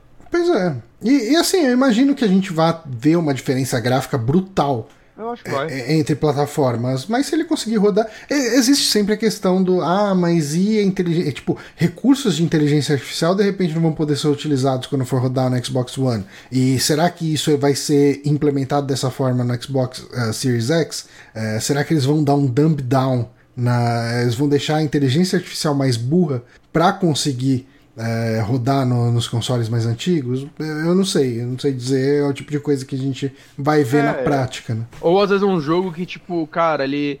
Ah, ele é impressionante porque ele bota mil inimigos na tela ao mesmo tempo, rodando a 60 frames, e você joga, e isso é importante pra jogar. E aí, tipo, nos consoles atuais ele vai rodar a 20, saca? Uhum. Queda. E isso afetar a experiência no sentido de, tipo, cara, tá mais difícil jogar esse jogo. Sim. Tá travando tudo. Isso daí. Saca, esse Hellblade mesmo, aquele trailer que eles mostraram. É, o nível de animação daquilo lá, cara, eu não sei como eles fariam, saca? Tipo, vai cair. Vai cair a qualidade das coisas. Uhum. Mas ainda vai ser jogável e se a qualidade suprema é importante pra você, você vai ter que ir atrás de um Series X. E, tipo, É. é. o que você já faria de qualquer forma, Justo. né? Ou de um PC top de linha, sei lá. Uhum. Então, sei lá. Eu, eu, eu, eu gosto de joguinho ser mais acessível. Eu também, eu também. Tá aí, tem que tá aí pra galera jogar mesmo. É, tem- Tem que ser tudo pra Switch. Deixa os meninos brincar. É, vamos lembrar que a galera conseguiu portar Doom e Witcher pra Switch. Então, saca, essa galera, ele- eles dão um jeito. Dão, dão. Aliás, tá rolando o boato, né, do Switch Pro esse ano. É, eu- cara. Eu tenho um pouco de medo. Eu acho que a gente já falou sobre isso, acho que não faz um tempo, que é. Ah, eu acho que a Nintendo tem que esperar a próxima geração e ver o que ela vai fazer. Porque qual é o risco do Switch Pro ser algo extremamente defasado e inútil? Hum. Eu tenho medo disso. E, tipo, será que é um negócio que vai viver pouquíssimo? É, é, eu não sei. Ele pode ser um console portátil com a potência próxima de um Play 4 e Xbox One. Tipo, não pro, Play 4 Pro e tal, mas. E assim, eu, eu não atualizei meu Play 4 e tal, mas o Switch é um console que eu me veria atualizando ele. Uhum. Pegando uma versão nova, saca? Pra. Sei lá, cara. é- Porra, é- o Switch é, é o meio que. Ele e o PC são as duas coisas que eu mais jogo hoje em dia. Cara, o que, que a gente tem planejado pro Switch esse ano? Animal Crossing. Yacht. Saiu agora o Tokyo Mirage Sessions, né? Acho que não. De cabeça eu não sei se tem mais coisa, não, mas. Tá lá, né? A gente tem. Não, a qualquer momento eles podem fazer. Qualquer mo- Engatilhado tá Zelda e Metroid. É. né? Eles estão em produção, que a gente sabe. Então. Faltando uma datinha pra esse jogo, né? O, o Zelda eu acho que pode até sair esse ano, assim, de sopetão. Eu também acho possível, viu? Porque ele Final pode. ano, é, ele pode usar 90% da engine que já existe, né? É. E- Muitos assets e tudo mais. É. Mas Ele tem o, o Shin Megami Metroid. Tensei 5. O Metroid Tá. é mais preocupante, né? Que não tem nada. Shin Megami Tensei 5, que teve um trailer há dois anos. Nossa, é verdade. Será que sai esse ano? Uhum. Não, tá só engatilhado. Cara, um dia tem que sair, eu acho, né? Não, Ou que- não, né? Os jogos são cancelados. E Mas- tem o remake de Xenoblade Chronicles, que eu quero muito jogar, mas eu tenho que terminar o 2 antes. Uhum. Não 40, precisa, 40 horas. ele é um. Então- ah, não, é o do Chronicles, né? É. É. É, ele é um. É um, é Tô um. Tá É um. Nossa, mas Não é isso o que é um jogo de 100 horas, né? É, é. É, tô de boa. Mas é que o 2 é, o 2 é muito. Eu acho que você ia gostar do 2. Eu não gosto de jogo que tem 100 horas. O jogo pode Mas ser você quer- excelente. Se ele tem 100 horas, eu já odeio ele. Uma hora que Final Fantasy VII tenha 100 horas. Não, não vai ter. Só, só, só, só de história, assim, só de, só de CG. Ah, cara, se, Fora jogo. se falarem que ele tem 100 horas, é bem capaz que eu acabe desistindo de comprar ele. Mas Cyberpunk. Embora Cyberpunk, esse jogo americano é diferente, que ele tem o tempo que você quiser, né? Se você quiser Exato. puxar a história, vai ter 30. Mas enfim, gente, ah, essa foi a nossa discussão sobre o Xbox. Ahn, lembrando sempre que você que ouve o nosso podcast e curte o que a gente faz, pode nos apoiar através do apoia.se barra superamigos e se você puder doar o seu sub de Amazon Prime aqui no twitch.tv, a gente agradece. O que mais? Queria. Ah, tem uma coisa que eu tô mais ou menos planejando, mas muito nas coxas esse planejamento. Vocês vão me dar o feedback do que, que vocês acham disso. E Rapaz, nem eu dependendo, dependendo, eu levo isso adiante ou não. Mas, ah, segundo o SoundCloud, deixa eu até confirmar aqui, procurar no SoundCloud por Super Amigos Hello World. Será que eu consigo achar? Saque 00 Hello World. Esse podcast ele foi lançado há quatro anos atrás. No dia. Eu consigo ver o dia? Consigo. Ah, o Katsu. Desses. Ah, tá. Foi no dia 21 de fevereiro de 2015. 21 de fevereiro é muito perto do carnaval. Então eu vou viajar no carnaval. O carnaval, na verdade, é na semana seguinte a isso, né? Então, então dá tempo. Até daria. O que eu tava pensando aqui é assim: dia é, 21 de fevereiro vai cair. Olhando o calendário, cai numa sexta. Aí. Mas eu acho que esse. Eu, eu não sei se esse ou o próximo é o final de semana do carnaval. Mas aí eu tava pensando em marcar esse. é, um barzinho pra gente comemorar o aniversário de, de quatro anos do, do Super Amigos. Ahn, quatro anos? Não, cinco anos, né? Porque foi fevereiro de 2015. Ahn, no dia 7 de março, que por acaso é meu aniversário também, cai num sábado. Mas eu quero saber de vocês, ouvintes, ah, se vocês ah, se animam, se a gente pode marcar isso. A ideia seria em algum barzinho lá na Paulista, na, na região da Paulista, possivelmente o Belo Valete, que é um barzinho que eu tenho ido para tomar uma cervejinha, que tem, tem sido ok. Ah, mas é, é- é pensar um pouco a todo esse respeito. Sim, eu acho que é possível. É, Eu queria, legal. eu queria feedbacks da galera. O pessoal que é patrão, é, meio que. Eu comentei lá no grupo dos patrões, a galera falou, bora, vamos lá e tal. Mas queria também ouvir dos, dos ouvintes que não são patrões, se eles se animam. A ideia é ir à tardezinha, não ficar mu- muito à noite lá. Tomar uma cerveja, conversar sobre joguinhos e ir pra casa, de preferência é, é, não carregado ou indo pra um hospital. Mas se quiser também ir para um hospital, pode. Então, se o Honório estiver lá e de repente ele decidir que é uma boa ideia só ficar bebendo álcool e não comer nada, pode. Uhum. Mas é isso, gente. Uh, deem um feedback aí. Uh, eu não sei por onde. O Twitter é sempre o jeito mais fácil de me acessar. É. Uh, Acessar o Johnny. O Johnny. O, o Bonatti tá sempre no grupo dos patrões ali, ele responde a galera. Eu, eu tô no grupo dos patrões mais, mas eu, eu olho o Twitter também, se me marcar. Às vezes não uma é. hora, mas eu olho. É, marquem lá o Super Amigos ou nós dois e a gente vê aí se a gente vai uh, seguir com essa ideia ou não. Uh, então é isso. A gente vai ficar por aqui. Obrigado, Bonatti, por mais essa gravação. É, tamo aí, né, Johnny? É isso aí. Foi, foi, e... foi, eu fiquei surpreso, porque, tipo, achei que a gente ia ter o que falar. Pois é, durou aí, duas nada, horinhas tipo, de podcast. Do nada aí um monte de rolê, né? Vários rolês, vários rolês. Dava até pra tirar mais coisa aí pra botar. Dava. Mas... Mas... é isso, gente. Obrigado a quem acompanhou a gente ao vivo aqui, principalmente pro Peter PPL e pro Kill, que interagiram durante o podcast inteiro. Uh, e até semana que vem com mais um saque de indicações dessa vez. Falou! É isso aí. Beijinhos.